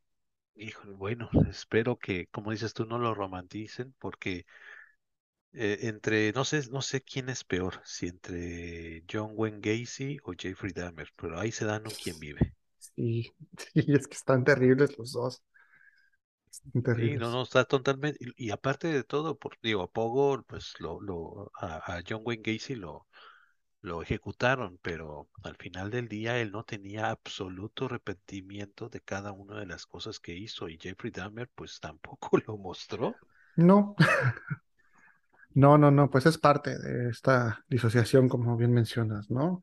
Que, que lo platicábamos aquí, de, o sea, ¿qué, qué, es- qué pasa en esa gente? Todavía no lo sabemos. se han- hay personas dedicadas justamente a, a eso, a tratar de entender qué es lo que sucede o a tratar de entender también cuáles son las causas, ¿no? Y, y es difícil llegar a ellas. Muy difícil, muy denso, son personas, y, y vuelvo al punto, ni siquiera sé si debería utilizar el término ser humano o persona. Digo, por género, pues sí lo es, definitivamente no podemos quitárselo, pero yo creo que va más allá de un género, es una atribución, ya es un concepto ah, más complejo. Y estos individuos, bueno, es- estos ejemplares, pero por completo se vuelan la barda. Claro. Sí, sí, sí, o sea, que, sí, no, no, terrible. La realidad es que Está, está, les digo, difícil de ver. Incluso mm, nosotros no veíamos más de 12 episodios seguidos porque sí sientes como esta carga, ¿no? Yo así al final de la serie incluso soñé con ella y fue como, maldita sea.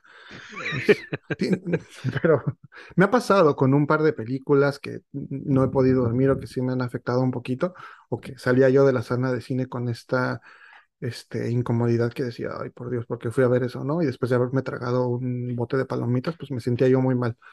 Pero sí, tampoco la vean cuando estén comiendo, ¿eh? No, no es una buena idea. No, no, no, no, ni, ni siquiera lleven botana, ni refresco, no, por favor, así. Sí. Pero bueno, vela, vela, te va a gustar. Igual, eh, importante, creo que otra actuación que, que vale la pena aquí ver es la de Richard Jenkins como Lionel Dahmer, el papá de, de Jeffrey, y la relación que tiene con el hijo es, es interesante. Vale, vale la pena poder echarle un ojo a esta serie. Lo que he visto es que está, está la historia, bueno, la- el guion está muy apegado al psicoanálisis, más que otra escuela, directamente al psicoanálisis freudiano. Entonces, pues seguramente, ah, seguramente ha de a- a- a- a aterrizar muchísimos acerca de qué relación tenías con tu padre, cuál es la relación con tu madre, qué parte de, de tu sexualidad es la que no sentiste que estaba correctamente aterrizada. Por ahí creo que va por ese lado y entonces bueno, me va a llamar mucho la atención. A mí me encanta toda la psicología freudiana. Sí, no, tiene mucho que ver, eh, porque bueno, los que ya conocemos un poquito más la historia, y si no ustedes aquí, los que están escuchando el podcast la van a ver, realmente se podría entender que Jeffrey Dahmer no vivió ciertas situaciones más allá de lo que cualquier persona pues vive en su cotidianidad, es decir, no hubo esta parte de abuso que muchos asesinos seriales experimentan. eh, sí tenía cierto gusto por esta cosa de los animales muertos y demás, pero no fue un niño maltratado, golpeado, abusado sexualmente, salvo a lo mejor ahí la separación de los padres, cierto abuso de sustancias, pero vaya, no, nada que podría a lo mejor resultar como esta parte terrible que vemos en otros casos documentados. Y y justamente esta relación padre e hijo sí hacen mucho como esta eh, análisis eh, en cómo el padre pues tiende a lo mejor a evitar ciertas conversaciones con su hijo, a evitar el, el hecho de que su hijo es homosexual, el abandono por parte de mamá y sí, por supuesto, todo este tema de la sexualidad que está tan relacionada con estos asesinatos, ¿no? Que por al menos lo que se ha podido medio estudiar y demás, parte de lo que se menciona es que los asesinos seriales implica esto una satisfacción sexual, o sea, es esta como desviación o, o este mal comprensión, no sé cómo llamarlo, de, de la actividad sexual y cómo mediante esta parte de los asesinatos logran esta satisfacción. Entonces sí, esa parte la vas a Pues encontrar y, sí, y- porque y está muy marcada. Hay una escena en particular eh, bueno, hay una que sí es muy gráfica, pero hay una escena que, la que, esas que te ponen los pelos de punta, en donde Jeffrey está bebiendo una cerveza y tiene como esta fantasía de, de, este, de una conversación con, un hombre y ahí sientes como toda esta, esta tensión y esta incomodidad y esta carga emocional y sexual.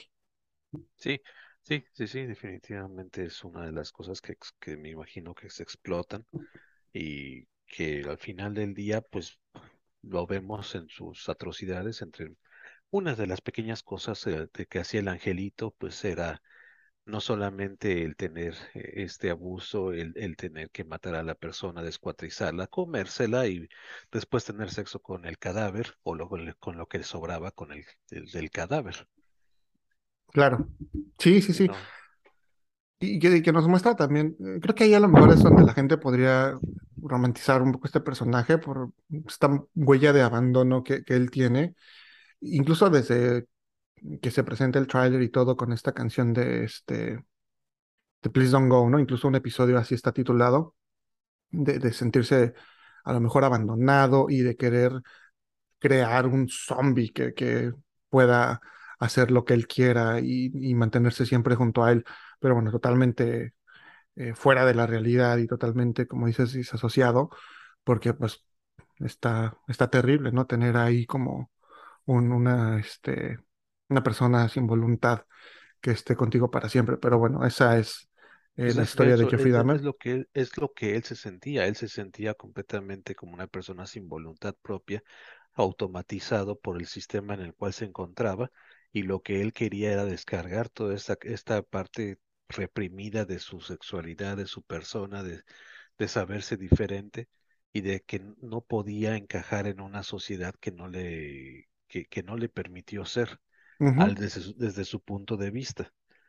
Y digo que ya después terminó haciendo este tipo de barbaridades y que no es para nada, para nada absolutamente eh, justificable, pero que encontramos una razón de por qué sintió esa satisfacción, porque se sintió con poder.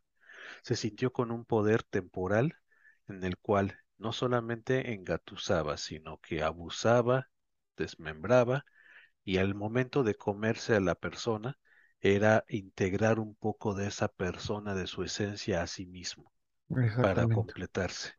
¡Qué Tener, bárbaro! Tener relaciones necrofílicas, eso lo lleva, ya, ya, ya era una situación de, de ¿cómo se dice esto? De, de excitación por la parte prohibida, que ya de por sí era prohibida, Claro. ahora esto mucho más prohibida. Y luego, como dices tú, de tener a alguien para que poder, para toda su vida de tener, de guardar partes de los cuerpos porque le representaban ese sentimiento. Digo, yo no me quiero imaginar cómo sería.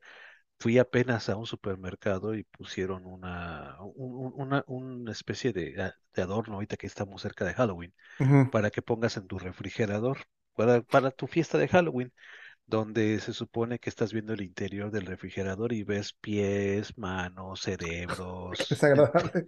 Bueno, pero este güey sí lo hacía en la vida real, claro. Está que es terrible, lo peor. Pero sí, sí, no, y, y mencionando justamente a, a Freud, pues esta cuestión de- del tánatos y ahí como intermezclado con el Eros, y muy complejo, muy complejo y muy interesante.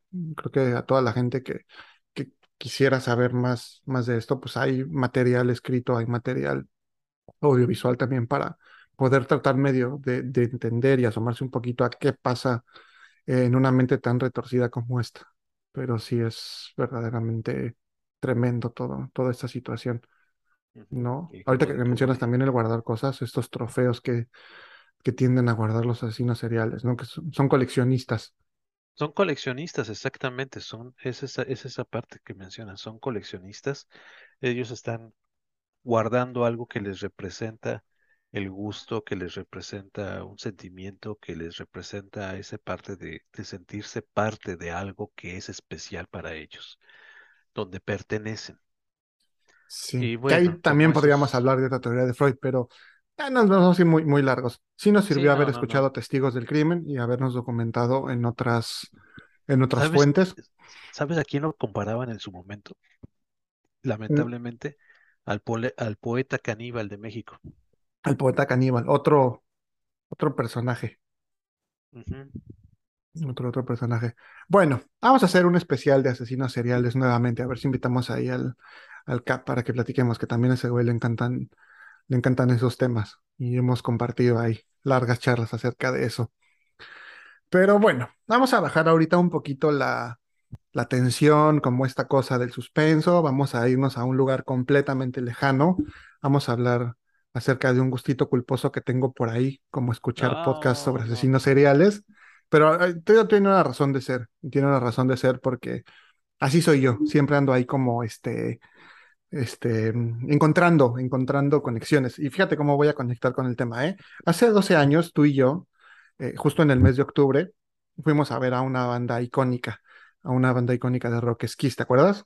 Ujú, Y fuimos Sí. justamente con el Cap Cosío, ahorita que me acuerdo, y con, y con Omar, que también le mando un saludo, ¿no? Y, y estos güeyes tienen una canción que se llama I Was Made for Loving You, que es súper himno que todo el mundo no sabemos o que alguna vez hemos escuchado. Bueno, y esa canción aparece en esta película del 2012, que ya son 10 años, qué terrible, este, que, que yo la fui a ver y la fui a ver por una, una razón muy peculiar. Entonces, esas se las voy a contar al final, o no sé si de una vez, pero bueno, estoy hablando de un gusto culposo porque es una película bastante mala, bastante churro, que incluso en su momento yo reseñé por ahí en un espacio que tenía en Facebook y demás con unos amigos que hacemos videoblogs y todo, y sí medio como que la destrocé yo, aunque tengo que decir que en el fondo me gustó y en el fondo la disfruto, y ahora que la volví a ver, la volví a disfrutar, a pesar de que es una verdadera cochinada y, y de lo muy este, políticamente incorrecta que es, y le doy el- del tema inapropiado que, que maneja, por cierto. Estoy hablando de una película que se llama That's My Boy, así es el título original en inglés, o Ese es mi hijo, así la conocimos en México y en Latinoamérica, con Adam Sandler, eh, Andy Samberg y Leighton Mester, esta chica que salía creo que en Gossip Girl o algo así, y bueno, por ahí también está este, otros, otros actores como Milo Ventimiglia, está Susan Sarandon, está Eva Murray, que es hija de Susan Sarandon, y algunos personajes o actores recurrentes en, en la filmografía de Adam Sandler. Te pregunté yo si la viste y me dijiste, sí, es una basofia. ¿De plano no te gusta nada? Es una basura. Definitivamente creo que son las dos horas me- peor invertidas en mi vida. ¿De plano? ¿Tanto así? Sí, no, o sea, yo, a mí me, a mí me agrada Adam Sandler, me agrada Ok. en algunos eh, eh, trabajos que ha realizado. También me agrada como actor dramático en las pocas cosas que ha podido hacer, es muy bueno. Pero esta sí digo, no, se vuela, pero feo, feo la barda. No ¿hay, sé algo- si es él o es la dirección que le pusieron. ¿hay alguna película de Adam Sandler que te guste? O sea, que digas, verdaderamente me gusta. Eh, déjame ver ahorita. Sí, sí, eh, des- los Meyerowitz. Ok, ok, ok. Justo sale Ben Stiller también. Sale Ben Stiller, sale, eh, sale eh, este Al Pacino. No, no, no. No, es Dustin ¿cómo Hoffman. se llama? Dustin Eh, Hoffman. ti- Dustin Dustin Hoffman, tiene Ok, razón. Me gusta porque no es cómica para nada. ok. Sí, no, nada que ver, nada que ver. Y, Y me los dos son, este, bueno, Ben Stiller también ahí está. Ajá. Y también me agrada cuando él no es comediante. Ben Stiller también es uno de los que que cuando hace películas dramáticas me parece un actorazo fenomenal. Adam Sandler también cuando hace personajes que no tienen nada que ver con comedias me parece fenomenal. Sí. Pero cuando hace comedia, no sé, O sea, de comedia no te gusta ninguna. no le acabo de creer nada, nada, absolutamente. Digo, y muchos dicen que es un excelente comediante y no lo dudo, pero la verdad es que no, las veces que vi, las películas que he visto de él son malas, de- son mal, tienen tres categorías para mi gusto cuando él está en comedia. Malo, pésimo y asco. Y asquerosa. ¿Esta de cuál dirías? ¿Asquerosa? Asquerosa, Asquerosa. definitivamente. Ok, Digo, no, o sea, como dices tú, es políticamente incorrecta por donde la veas. sí, sí, sí, sí. Fíjate que eh, ahorita, ahorita vas a entender por qué, pero, y me voy a poner un poco sentimental, te lo advierto de una vez, pero esta película es, es tan mala que me parece hasta cierto punto buena. Y creo que también tiene, tiene que ver esta parte sentimental la razón por la que me gusta. Y les voy a contar. Eh, este 16 de, octubre, eh, mi abuela cumple cinco años de, de haber fallecido. Y entonces me da cierto como sentimiento y por eso quería platicar de esta película, porque con ella, obviamente yo tenía una relación muy especial, muy cercana, y en ocasiones íbamos al cine. Yo he platicado aquí anteriormente que el cine para mi familia es como una parte muy importante. O sea, yo crecí viendo películas con mis papás, eh, los fines de semana íbamos a algún lugar y después íbamos al cine. Cuando nos reuníamos con mis padrinos, después era ir al cine. Yo iba al cine con mi padrino muchas ocasiones. Apenas la que estaba viendo una película dije, ah, esa la vi con él. E incluso con mi abuela también iba yo al cine, o sea, era una actividad recurrente y es algo que yo sigo conservando. Yo soy muy cinero y soy muy enfermo de ver películas. Cuando estuve incluso un tiempo viviendo con ella, yo ya de adulto, ya trabajando y demás, eh, parte de la dinámica, a lo mejor cuando yo llegaba y que no tenía yo nada que hacer, o demás, era como, güey, vemos una película, y yo, pues sí, veíamos alguna película en la tele. Y justo esta película, a mí se me ocurrió la grandiosa idea de llevarla a ver. Entonces un día llegué yo a su casa, estaba mi prima y, güey, vamos al cine. Y pues sí, vamos al cine, está bien.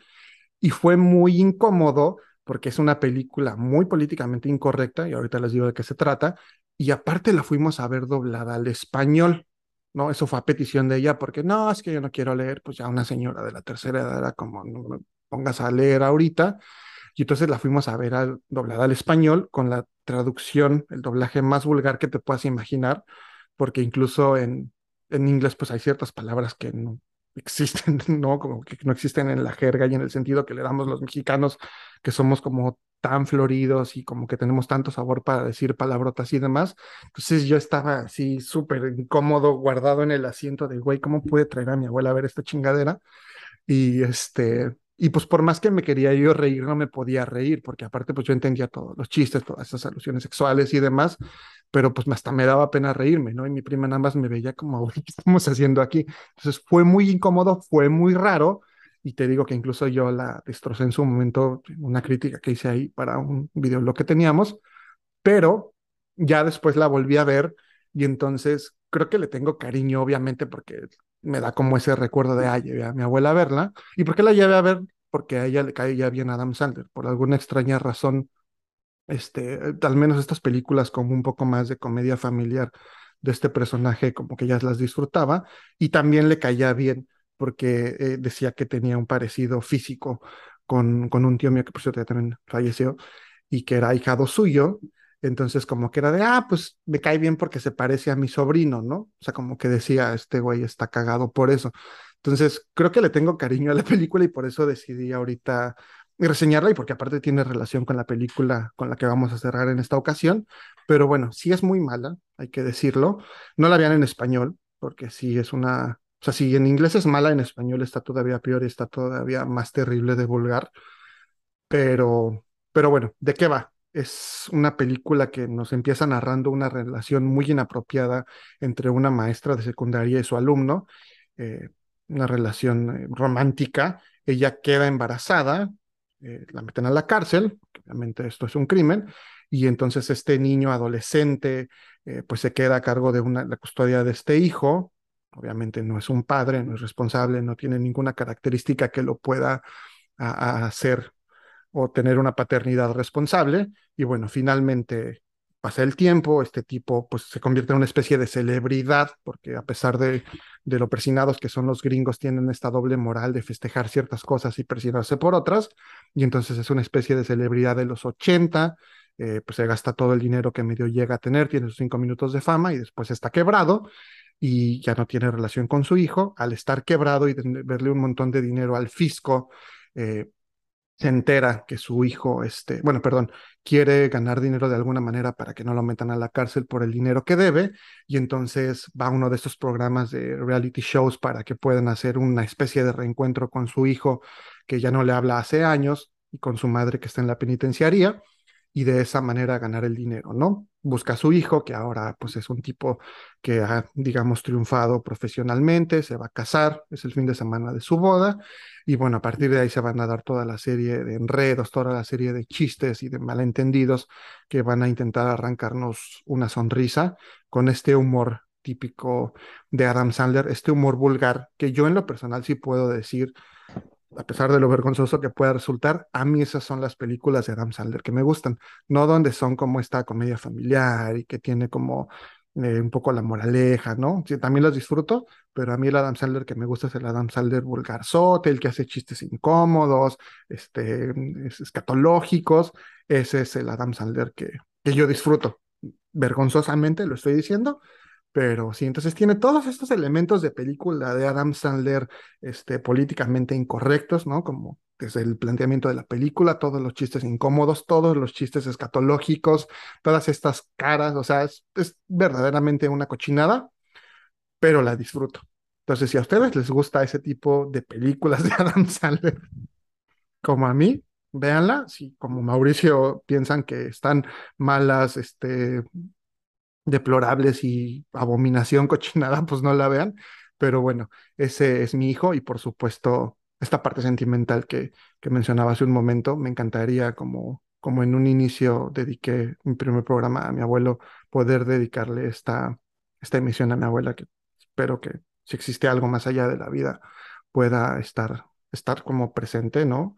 Y, si no, pues tampoco importa, porque ya lo que vivimos ahí está. Entonces, eh, pues recordándola a ella y recordando esos momentos que compartimos tan vergonzosos de ver esta película. Pero bueno, eh, ¿qué te parece, Mau, si vamos a una pausita musical y regresamos para terminar de platicar? No quería meter la canción más que hasta el final, pero creo que ya hablamos demasiado y vale la pena tomar algo de agua. Va, me parece excelente, adelante. Ok, los voy a dejar con una canción, este, ochenterona, ¿no? Como esta película y como este personaje que les comentaba de, de Adam Sandler, eh, Donnie Berger en esta cinta de Ese es mi hijo. Es una canción de The Rat y ahorita les voy a explicar también por qué. Hoy estoy así como con ganas de primero canción y luego les digo de qué va. Entonces, se quedan con esta rola que se llama Run and Round y regreso para que cerremos ya platicando de la última película reseñada en este episodio.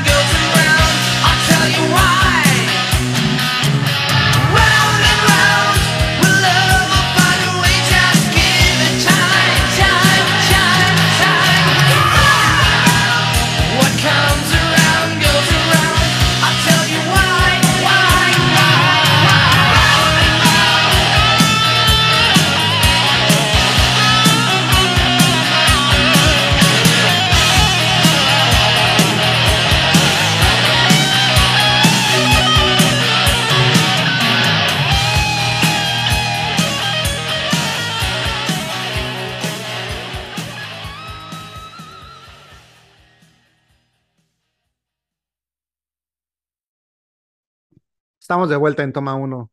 Acabamos de escuchar Run and Round. Run and Round. Ya estoy ya muy cansado, ya no puedo hablar tanto. Eh, esta canción de Rat, 1984, super glam metal, ¿no? A todo lo que da. Igual hace rato hablábamos de Kiss.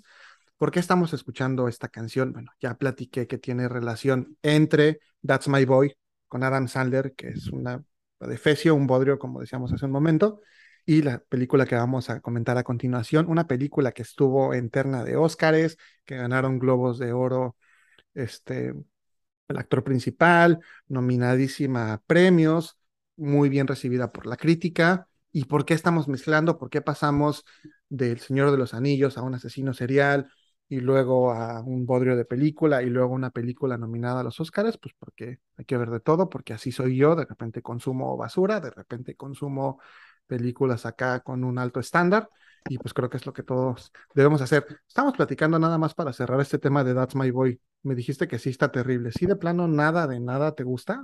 No, no, no, definitivamente no. Y mira, que, que también tengo gustos culposos, Ajá. gustos culposos como por ejemplo ver que disfrutar cuando la llego a encontrar en alguna plataforma, la de Metiche y Encajoso, de los, los cines de es, es un ficheras. albur.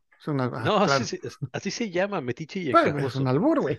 Completamente, pero es, un- es una película de- con toda esta, esta banda de, de pránganas de los, de los ochentas y noventas del cine de ficheras del, O de sea, Rafael México. Inclán y el caballo y así. Esta- estaba- salía eh, Luis de Alba, El Caballo, Rafael Inclán, bueno, no, no me acuerdo ni ya, ni Polo Ortín, Lalo el Mimo, Chóforo, ¿no? que también por ahí. No, o sea, también son gustos culposos y la- y las veo y digo, Oye, ¿qué pues es esas están esto? peores, güey, ¿no? Esta es, es una basura, definitivamente, pero me- es un gusto, es un gusto culposo. Pero Digo, muy que, te, culposo. que a ti te agrade de esa película de That's My Boy de Adam Sandler, bueno, pues también yo tengo mi gusto Qué culposo, pena. definitivamente. Es una basura, de- definitivamente no. Y también, como tú mencionas, tú tuviste tu parte con, con, con verla con tu abuela, yo también tuve la parte de que estábamos viendo la película y de repente la pusieron, no la quitaron y estaba mi madre ahí. Ay, no, qué incómodo. Pues sí, totalmente incómodo. Así es que te entiendo completamente. No, es muy feo eso de que estás acá viendo y de repente sale así, tú, ay, maldita sea. Sí, pues así Sí, no, estaba. que, que es que es que, te- que es supuestamente el tipo de el cocodrilo que utilizan para transportarse eh, los superhéroes Metiche y enca, eh, ¿cómo se dice? Metiche y Encajoso, el chilaquil que le dice a la patrulla te voy a pasar a harta aguarrás por el radiador. Qué bárbaras. Esas películas eran una verdadera basofia, ¿no? Y nada más un pretexto para que salieran ahí encueradas las vedettes y escucharas albures en la pantalla grande. Sí. Pero llenaban las salas de cine y lo mismo pasó con That's My Boy. No, por supuesto. Digo, esta creo que sí fue ahí medio fracaso en taquilla.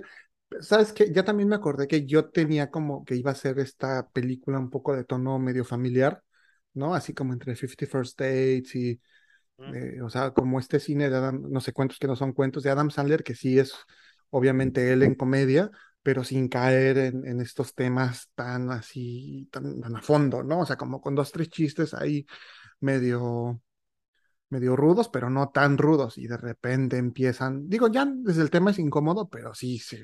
Luego te digo con este doblaje que está, está tremendo. Sí, es todo lo que una mala película de Adam Sandler tiene, lo Bueno, tiene no, aquí. Todos los chistes, todo.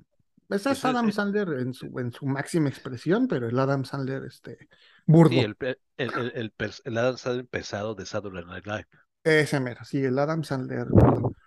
Que, como les digo, a mí es, es en cierta manera como, como el que me gusta, ¿no? Igual, por ejemplo, Digo, ese, ese creo que tiene mucho más nivel, pero yo, por ejemplo, estas películas de, de Borat, ¿no? Me, me fascinan, ¿no? Que también de pronto es como súper rudo y súper pesado, pero digo, ese creo que tiene mucho más trasfondo, so- incluso sociopolítico, pero sí yo de pronto me aviento un humor así súper, súper pesado.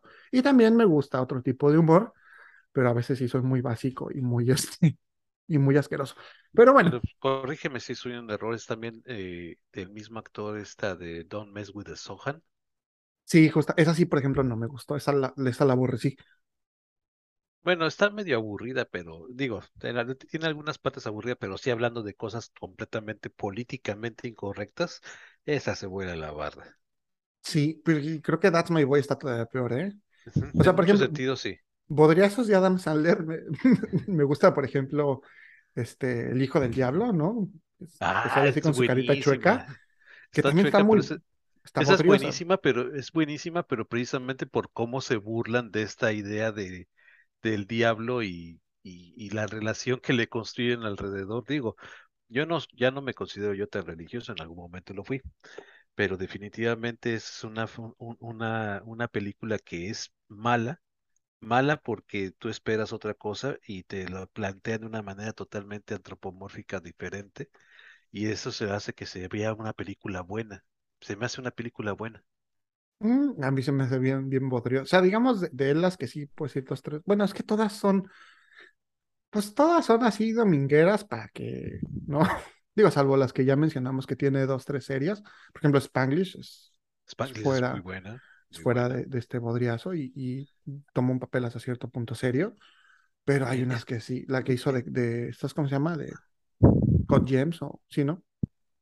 Esta También, última que, que donde él es un mafioso, ah, justo es la que estoy mencionando. Esa, ¿no? Sí. Sí, sí, sí. Esa Pero bueno, es, una película muy buena, esa también muy recomendable. vamos, vamos a dejar de hablar de Adam Sandler. Sí, Hot Gems.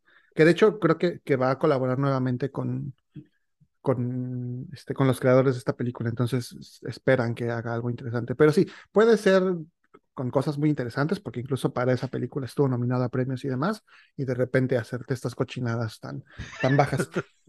Pero bueno, este, con, con todo cariño, mi abuela, que, que yo pensé que la llevaba a ver una película familiar y terminó siendo una, una verdadera basofia, Sí, seguramente te dicho, ¿y a qué me trajeron a ver esto? No, fíjate que hasta eso fue muy comprensiva y dijo, no, este, o sea, como que ya hasta cierto punto también se divirtió. Te digo que era como muy, este, muy indulgente con Adam Sandler, pero sí, yo dije, no mames, qué pinche vena. Me sentí, me sentí, o sea, todavía hasta hoy cargo esa culpa. O sea, es como, güey, como, no, pero, Bueno, pero es curioso, es curioso porque este, este tipo de cosas te, te marcan, ¿no? O sea, creo que si no hubiera sido esta anécdota de vida, yo me habría quedado con la idea de es una película muy mala. Y sin embargo, de verdad, o sea, sí la disfruto, güey. O sea, estaba viendo hace dos días y dije, ay, o sea, no, debería, pero sí estoy disfrutando, sí me estoy riendo, güey. Pero no debería, o sea, sé que no debería reírme, pero me estoy riendo. Pues Entonces sí, es sí, como, como esta lucha interna, ¿no? sí, te, te, te, puedo entender completamente. Pero bueno, ahorita que les decía, esta, esta, la voy a, la voy a enlazar así, porque vamos a pasar de, de lo más bajo a algo que a mí me parece verdaderamente sublime. Es una película, no sé si decirla como de mis favoritas, pero sí en su momento me sorprendió, la disfruté muchísimo y tiene también un poco que ver con estas estrellas de los ochentas o con estos personajes que en cierto momento fueron muy famosos, que después están como encontrándose o ya se encuentran en un punto de su vida en el que están quizá atravesando una crisis, ¿no? Y justamente esta canción que escuchábamos de, de Rat eh, se escucha en las dos películas, completamente dos momentos muy distintos. Con Adam Sandler es cuando están ahí este, jugando béisbol y bateando este, unos hits para echar desmadre. Y en esta otra película es en un momento mucho más serio, mucho más íntimo, que incluso nos hace como entender un poco del viaje personal que está teniendo el personaje principal y cómo pues es una persona que en cierta forma vive un poco en el pasado y tratando de revivir viejas glorias, pero no sabe cómo y ahora no sabe cómo llevar su vida y está como tratando de encontrarse y está en un punto de inflexión en el que no sabe qué es lo que va a hacer. Entonces, es una película que en su momento fue bien recibida por la crítica. Para mi gusto, uno de los mejores trabajos de Darren Aronofsky. Llegó antes de Cisne Negro. Cisne Negro recibió mucho más atención, recibió mucho más eh, como eh, aceptación quizá. A mí en lo personal este trabajo me parece mucho más notable. Creo que incluso van un poco sobre lo mismo, nada más como que Cisne Negro fue, digamos, eh, más para masas, lo podría yo expresar así, como que dentro de la gente es mucho más, eh, o sea, como que llegó más al, todo, al, al gran público, ¿no?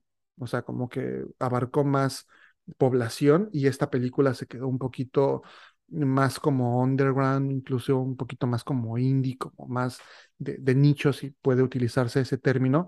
Y estoy hablando de The Wrestler, El Luchador, 2008 eh, que justamente pues retoma también a, a, una estrella de los 80, 90, que en su momento fue considerado un galán del cine y que después por ahí entre peleas de box y cirugías y demás, como que, y problemas de alcohol, etcétera, vida desenfrenada y, y, todo, pues como que tuvo una baja tremenda en su carrera y después a partir de esta película resurgió, incluso se lo jalaron para hacer este villano de Marvel y demás en Iron Man 2. Y estoy hablando de, de Mickey Rourke. Y esta película nos cuenta la historia justamente de un luchador, eh, pues que está ya eh, no en su momento de gloria, no en su momento de cúspide. La película empieza con esta introducción en la que pues hacen como esta historia, ¿no? De, de Ram Robinson, porque así se llama el personaje, en su pelea en el Madison Square Garden, ¿no? En su momento de mayor gloria, los reflectores, etcétera, todos estos periódicos de campeonato tal, enfrentamiento con tal, y nos pasa directamente a la actualidad, donde está él, eh, pues ya eh, con muchos años encima, evidentemente no en la misma condición que tenía antes y pues luchando en estos eh, rings o en estos circuitos pues ya como más underground, tratando de sobrevivir, con problemas económicos, con problemas de salud, con un montón de lesiones y achaques derivadas de su propia profesión y que bueno, a partir de un momento particular en su vida va a tener que, que preguntarse qué va a hacer, ¿no? Que aunque se va a reconciliar y cuál va a ser su futuro. En ese sentido, creo que tú también, al igual que yo, tienes este gusto, que ese sí no es culposo, por la lucha libre. Entonces, me comentabas que esta película, si la viste, ¿qué te pareció a ti en su momento? A mí me pareció una película definitivamente, y déjame decirte, al principio yo, yo sí lo, lo total y completamente creí que era una película indie. Uh -huh. Es más, que era, que Se era siente. de esas películas. ¿eh? Se siente completamente como una película indie en todos los sentidos. Inclusive yo pensé, no, miento, sí salió en el Festival de Sundance, ganó el Festival de Sundance, que no mal recuerdo. Tal vez estoy en un error, pero me parece que estuvo de- en- de- metida ahí y estuvo en varios circuitos de ese tipo. Pero bueno, me, me gustó mucho por la, Independent la Spirit que, Awards ganó, sí, justamente. exacto, me, ac- me acordaba algo así. Y se Y presentó, me, perdón, se, se estrenó en el Festival de Venecia y ganó el León de Oro. Perdón, continúa. exacto. Y, y cuando la vi me, me, me gustó muchísimo porque sentí esta parte que, que- que bien mencionas entre el, el ayer glorioso y el presente de, de un luchador que está venido a menos. El- la lucha libre, en mi, en mi personal, me, eh, me gusta mucho. Bueno, soy muy fan de la lucha libre anterior, o sea, inclusive hasta principios de los 90 era muy seguidor eh, mediados de los noventas, pero principalmente me gusta mucho la lucha libre, que son entre los 80, 70 y hasta los 60, ya inclusive. Algunas grabaciones por ahí donde sentía que efectivamente era una verdadera lucha y no tanto faramaña como lo mencionan. Como yo lo, lo siento que vino a ser lo que es la espectacularidad que le ponen a toda la producción de una lucha libre estadounidense, que al ujú, final del día es donde se está desarrollando todo esto, pero mucho de esto tiene que ver también con esa parte de realidad cruda, como lo mencionan en la película, y eso es lo que me gustó, cómo captan esa realidad cruda de un luchador venido a menos que no tiene un, no tiene un segundo plan para poder sobrevivir cuando ya le empiezan a llegar los años, cuando ya no tiene los carteles, cuando ya es difícil que pueda tener esa, eh, esa, esa misma imán, ese mismo imán que tenía cuando tenía su punto de gloria. Y eso es algo que sucede muy frecuentemente, por eso me gustó mucho, porque no se, no se fueron tan lejos, eh, nada más tenían que destapar tantito y podían mostrarlo y, y lo retrataron de una manera muy interesante, casi, casi lo ponen como si fuera un documental, o sea, un poquito más lo tiran a la realidad y se convierte en un documental. Sí, sí, sí, sí, tengo que estar de acuerdo contigo.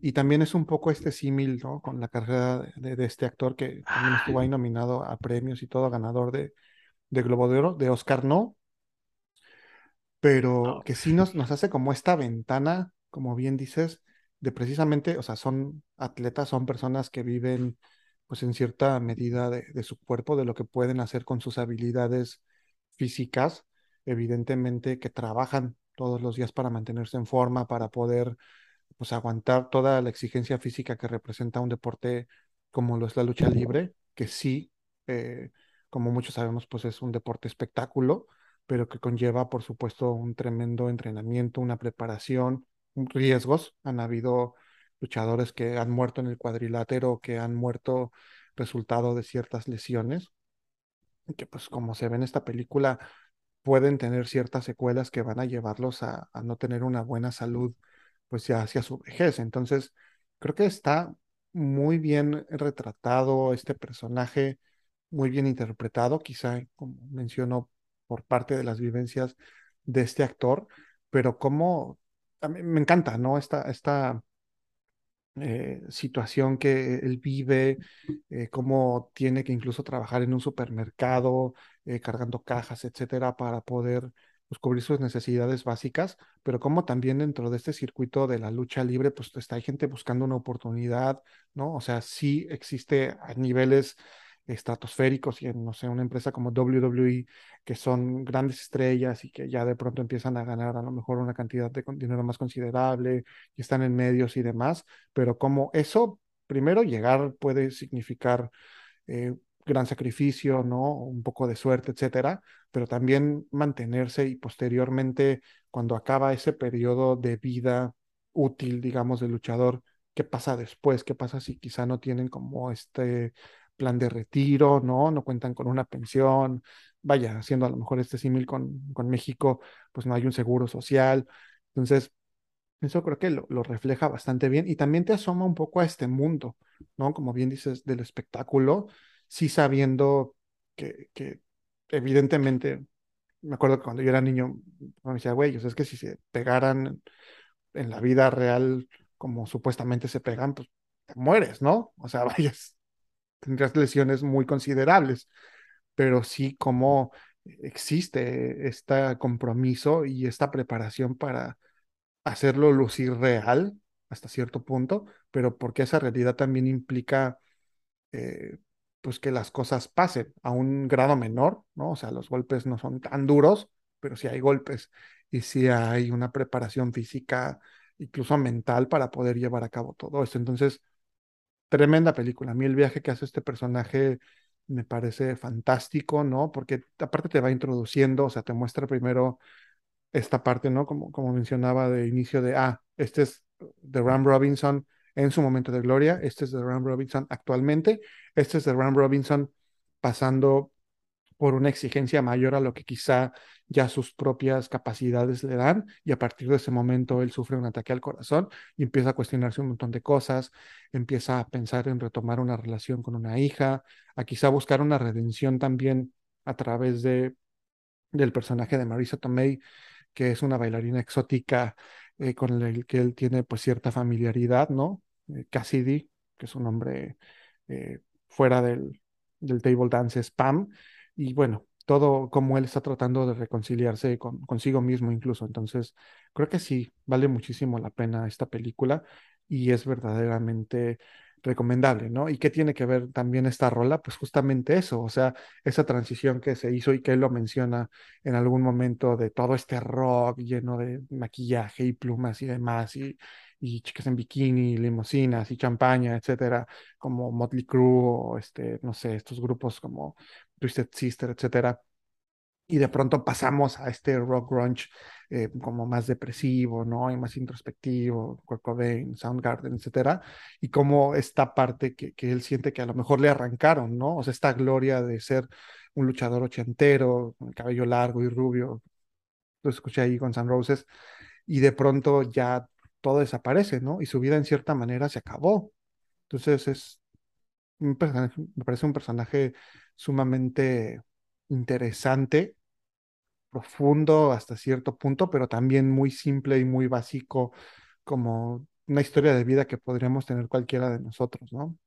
sí, y en el caso de, la lucha libre, y remitiéndome forzosamente a la lucha libre de los ochentas, lo vemos ahí con personajes no solamente como lo menciona aquí de, de ficción, pero también de realidad como lo fue el, eh, el Randy Savage Macho Man. Randy. Savage, que también en los ochentas fue un ícono completamente dentro de la lucha libre, pero cuando se le acabó el cuerpo, pues se le acabó todo, se le acabó todo. De Big Boss Man también en los ochentas, ese hombre gigantesco de dos metros, eh, dos metros veinte que salía con un uniforme de policía, que también se le acabó el cuerpo y se acabó él, se murió, de hecho, precisamente de un ataque al corazón.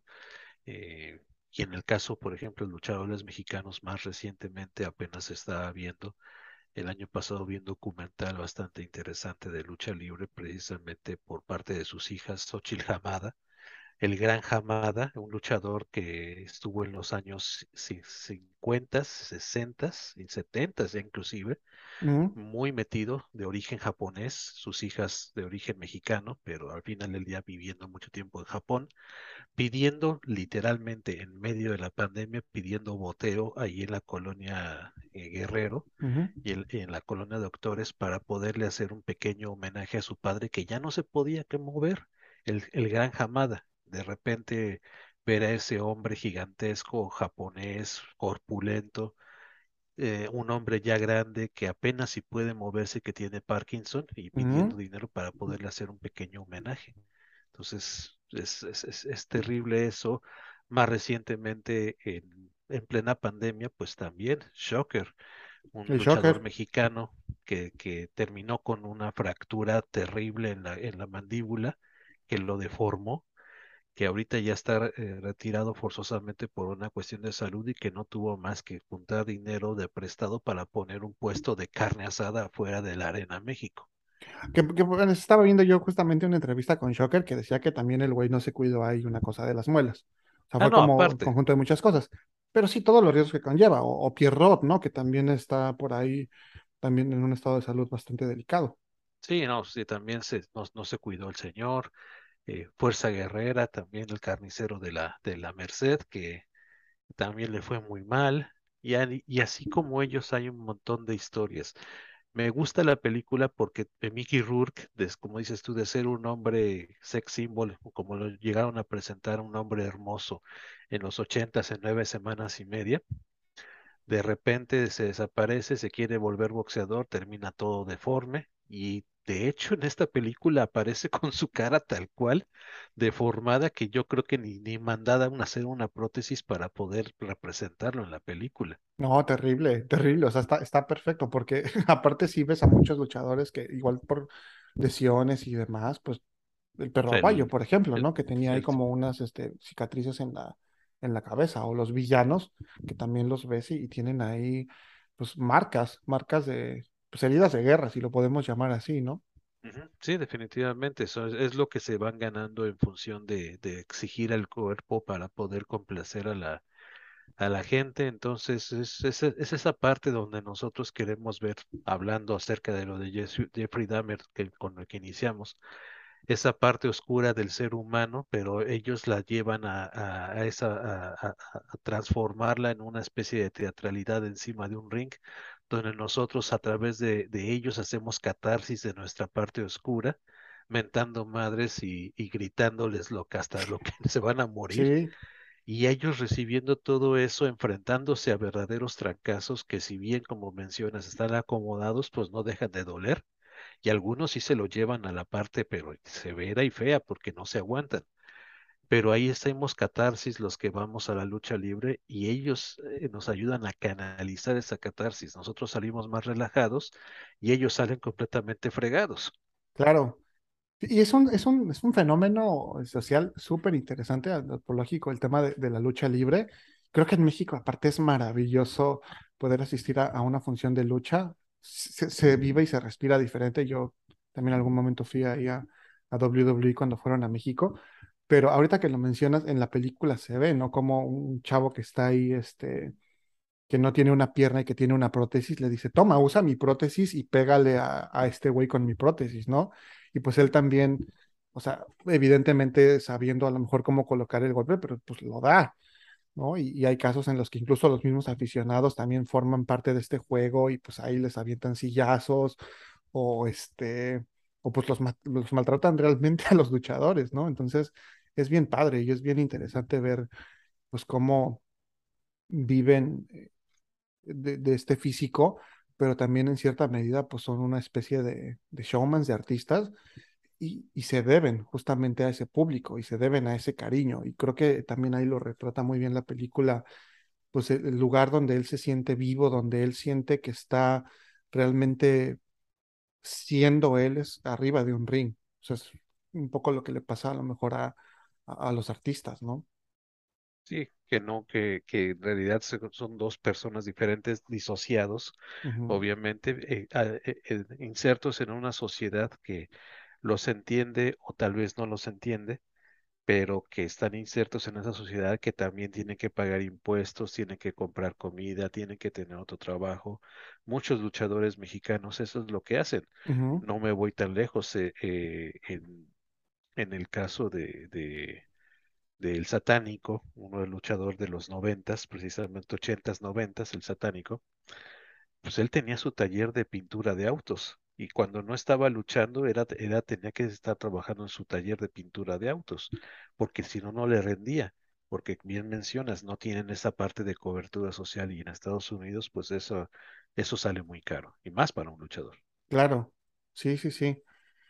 Sí, fíjate que ahorita que también mencionas, y veía yo hace rato igual ahí en, en una red social o algo, de esta cerrajería de Tarzán López, que está ahí en cerca de la colonia donde yo este, viví mis años más felices, con esos rumbos, y pues ese era también un luchador, entonces pues sí, eh, tienen que tener otros ingresos extra porque pues no alcanza, y aparte en algún momento el físico se va a acabar, ¿no? O sea, por lesiones o por incluso la edad pues ya no es tan fácil estar haciendo ahí las acrobacias o el show que antes hacían.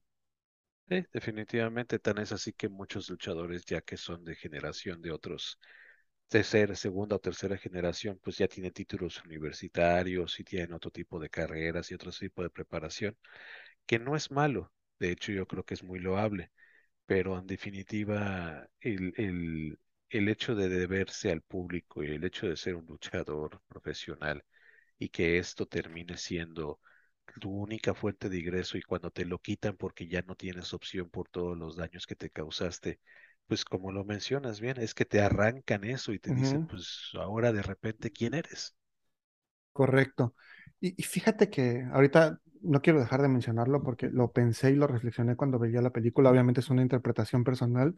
Me, me llama mucho la atención esta relación que tiene él con la bailarina exótica y cómo en cierta manera, obviamente sus historias se cruzan y se complementan, pero hice yo esta reflexión porque digamos que él, ¿no? Como en el caso de Batman y que lo platicábamos, Batman es la persona y Bruce Wayne es como esta identidad secreta, ¿no? Por llamarlo de alguna manera.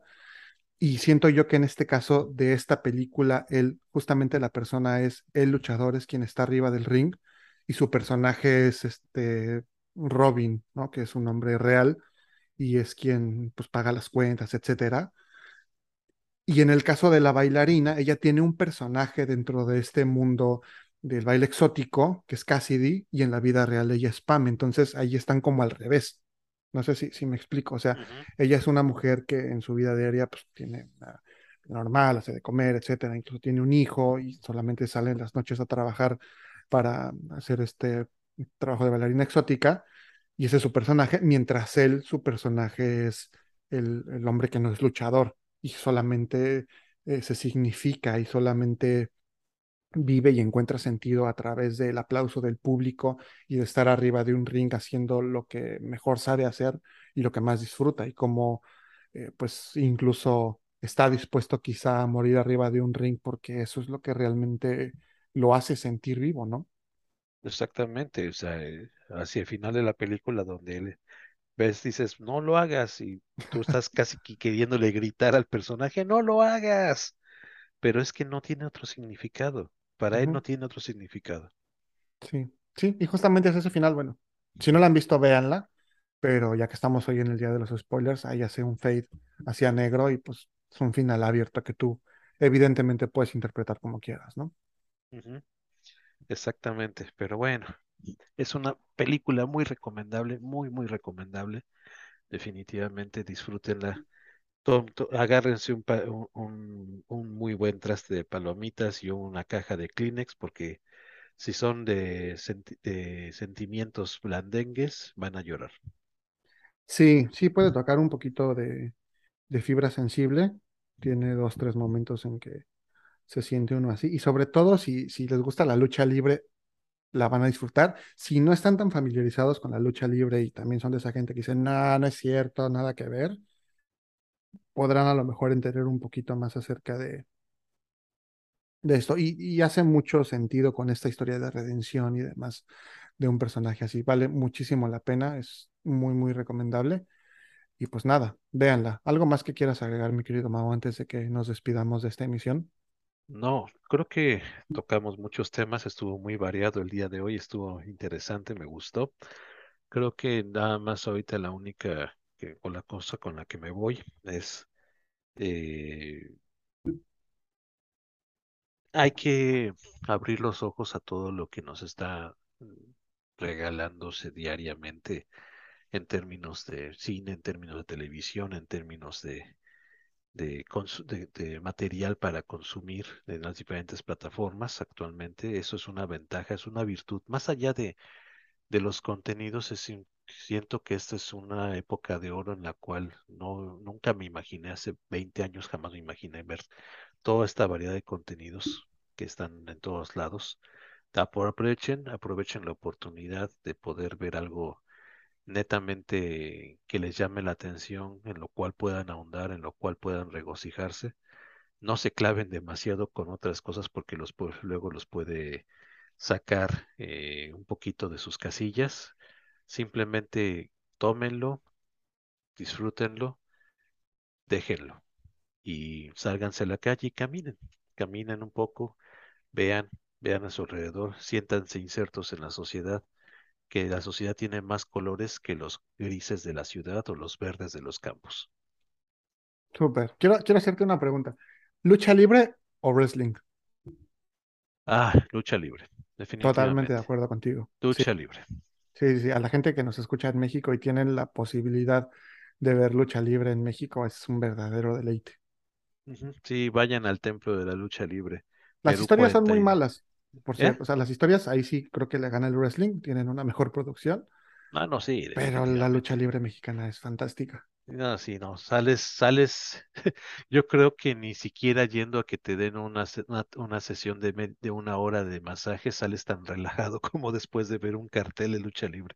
No, tan relajado y tan divertido, es cagadísimo, es, es increíble, es increíble. O sea, seguramente hay tesis sobre lucha libre, pero vale muchísimo la pena. Cuando puedan ir, si no han ido a la lucha libre, vayan, de verdad. De verdad, sí, sí, mienten madres, griten, tómense una cerveza, coman unas papas rancias y, aviénteselas al, al luchador que vaya pasando por ahí también. No pasa nada, es divertidísimo. Súper. Oye, pues otra vez gracias que estuviste acá. Ya sabes que esta es tu casa cuando quieras caerle. Tenemos ahí pendiente platicar un día sobre Stephen King, que te Va, va, encanta. va, va. Lo, lo- podemos hacer seguramente. Ah, Eh, viene serie de, sobre, sobre IT también. Va a haber serie en HBO. por favor, sí, porque ya estamos cerquita de, de Halloween por acá. Pues Caería si, muy si bien quieres, eso. si quieres armamos algo. Me gustaría a lo mejor que platicáramos sobre IT. No, ya hice, ya hice uno con Cap sobre IT, al menos la, la serie televisiva que nos traumó de niños, pero podríamos hablar de Andy Muschietti y su versión. Por supuesto, también retomamos la serie, a lo mejor ahí nos metemos un poquito en Stephen King. Yo tampoco soy tan versado, pero lo podemos hacer. Y Carrie, Carrie, hacemos un Carrie, por especial un día de, de Lord of the Rings y Universo Tolkien, también creo que, pero única y exclusivamente para atascarnos y, y entrarle de lleno. Me parece excelente. Va, pues muchas gracias por tenerme aquí en tu programa. Y bueno, pues eh, cuando se presente la oportunidad estoy más puesto que un calcetín. No, güey, muchas gracias a ti por estar aquí. Y a toda la banda, gracias por escucharnos, gracias por estar aquí dos horas que ya nos aventamos de Dos programa. horas. Con muchísimo gusto. Siempre es un placer estar con ustedes. Recuerden seguirme en redes sociales, Toma Uno Podcast, Instagram y Facebook, Chimalito08 en todas las redes sociales es mi nombre de usuario. Y nada, Ojalá y sigan escuchándonos, que siga creciendo esta comunidad. Spotify, este, Google Podcast, eh, Apple Music, Amazon Music, ahí para que puedan darse un rol por todos los episodios para seguir creando contenido. Muchísimas gracias y bueno, un beso, un beso hasta el cielo a mi abuela o donde quiera que esté. Con todo cariño este podcast dedicado a ella. Gracias a todos por escuchar Toma Uno. Hasta pronto.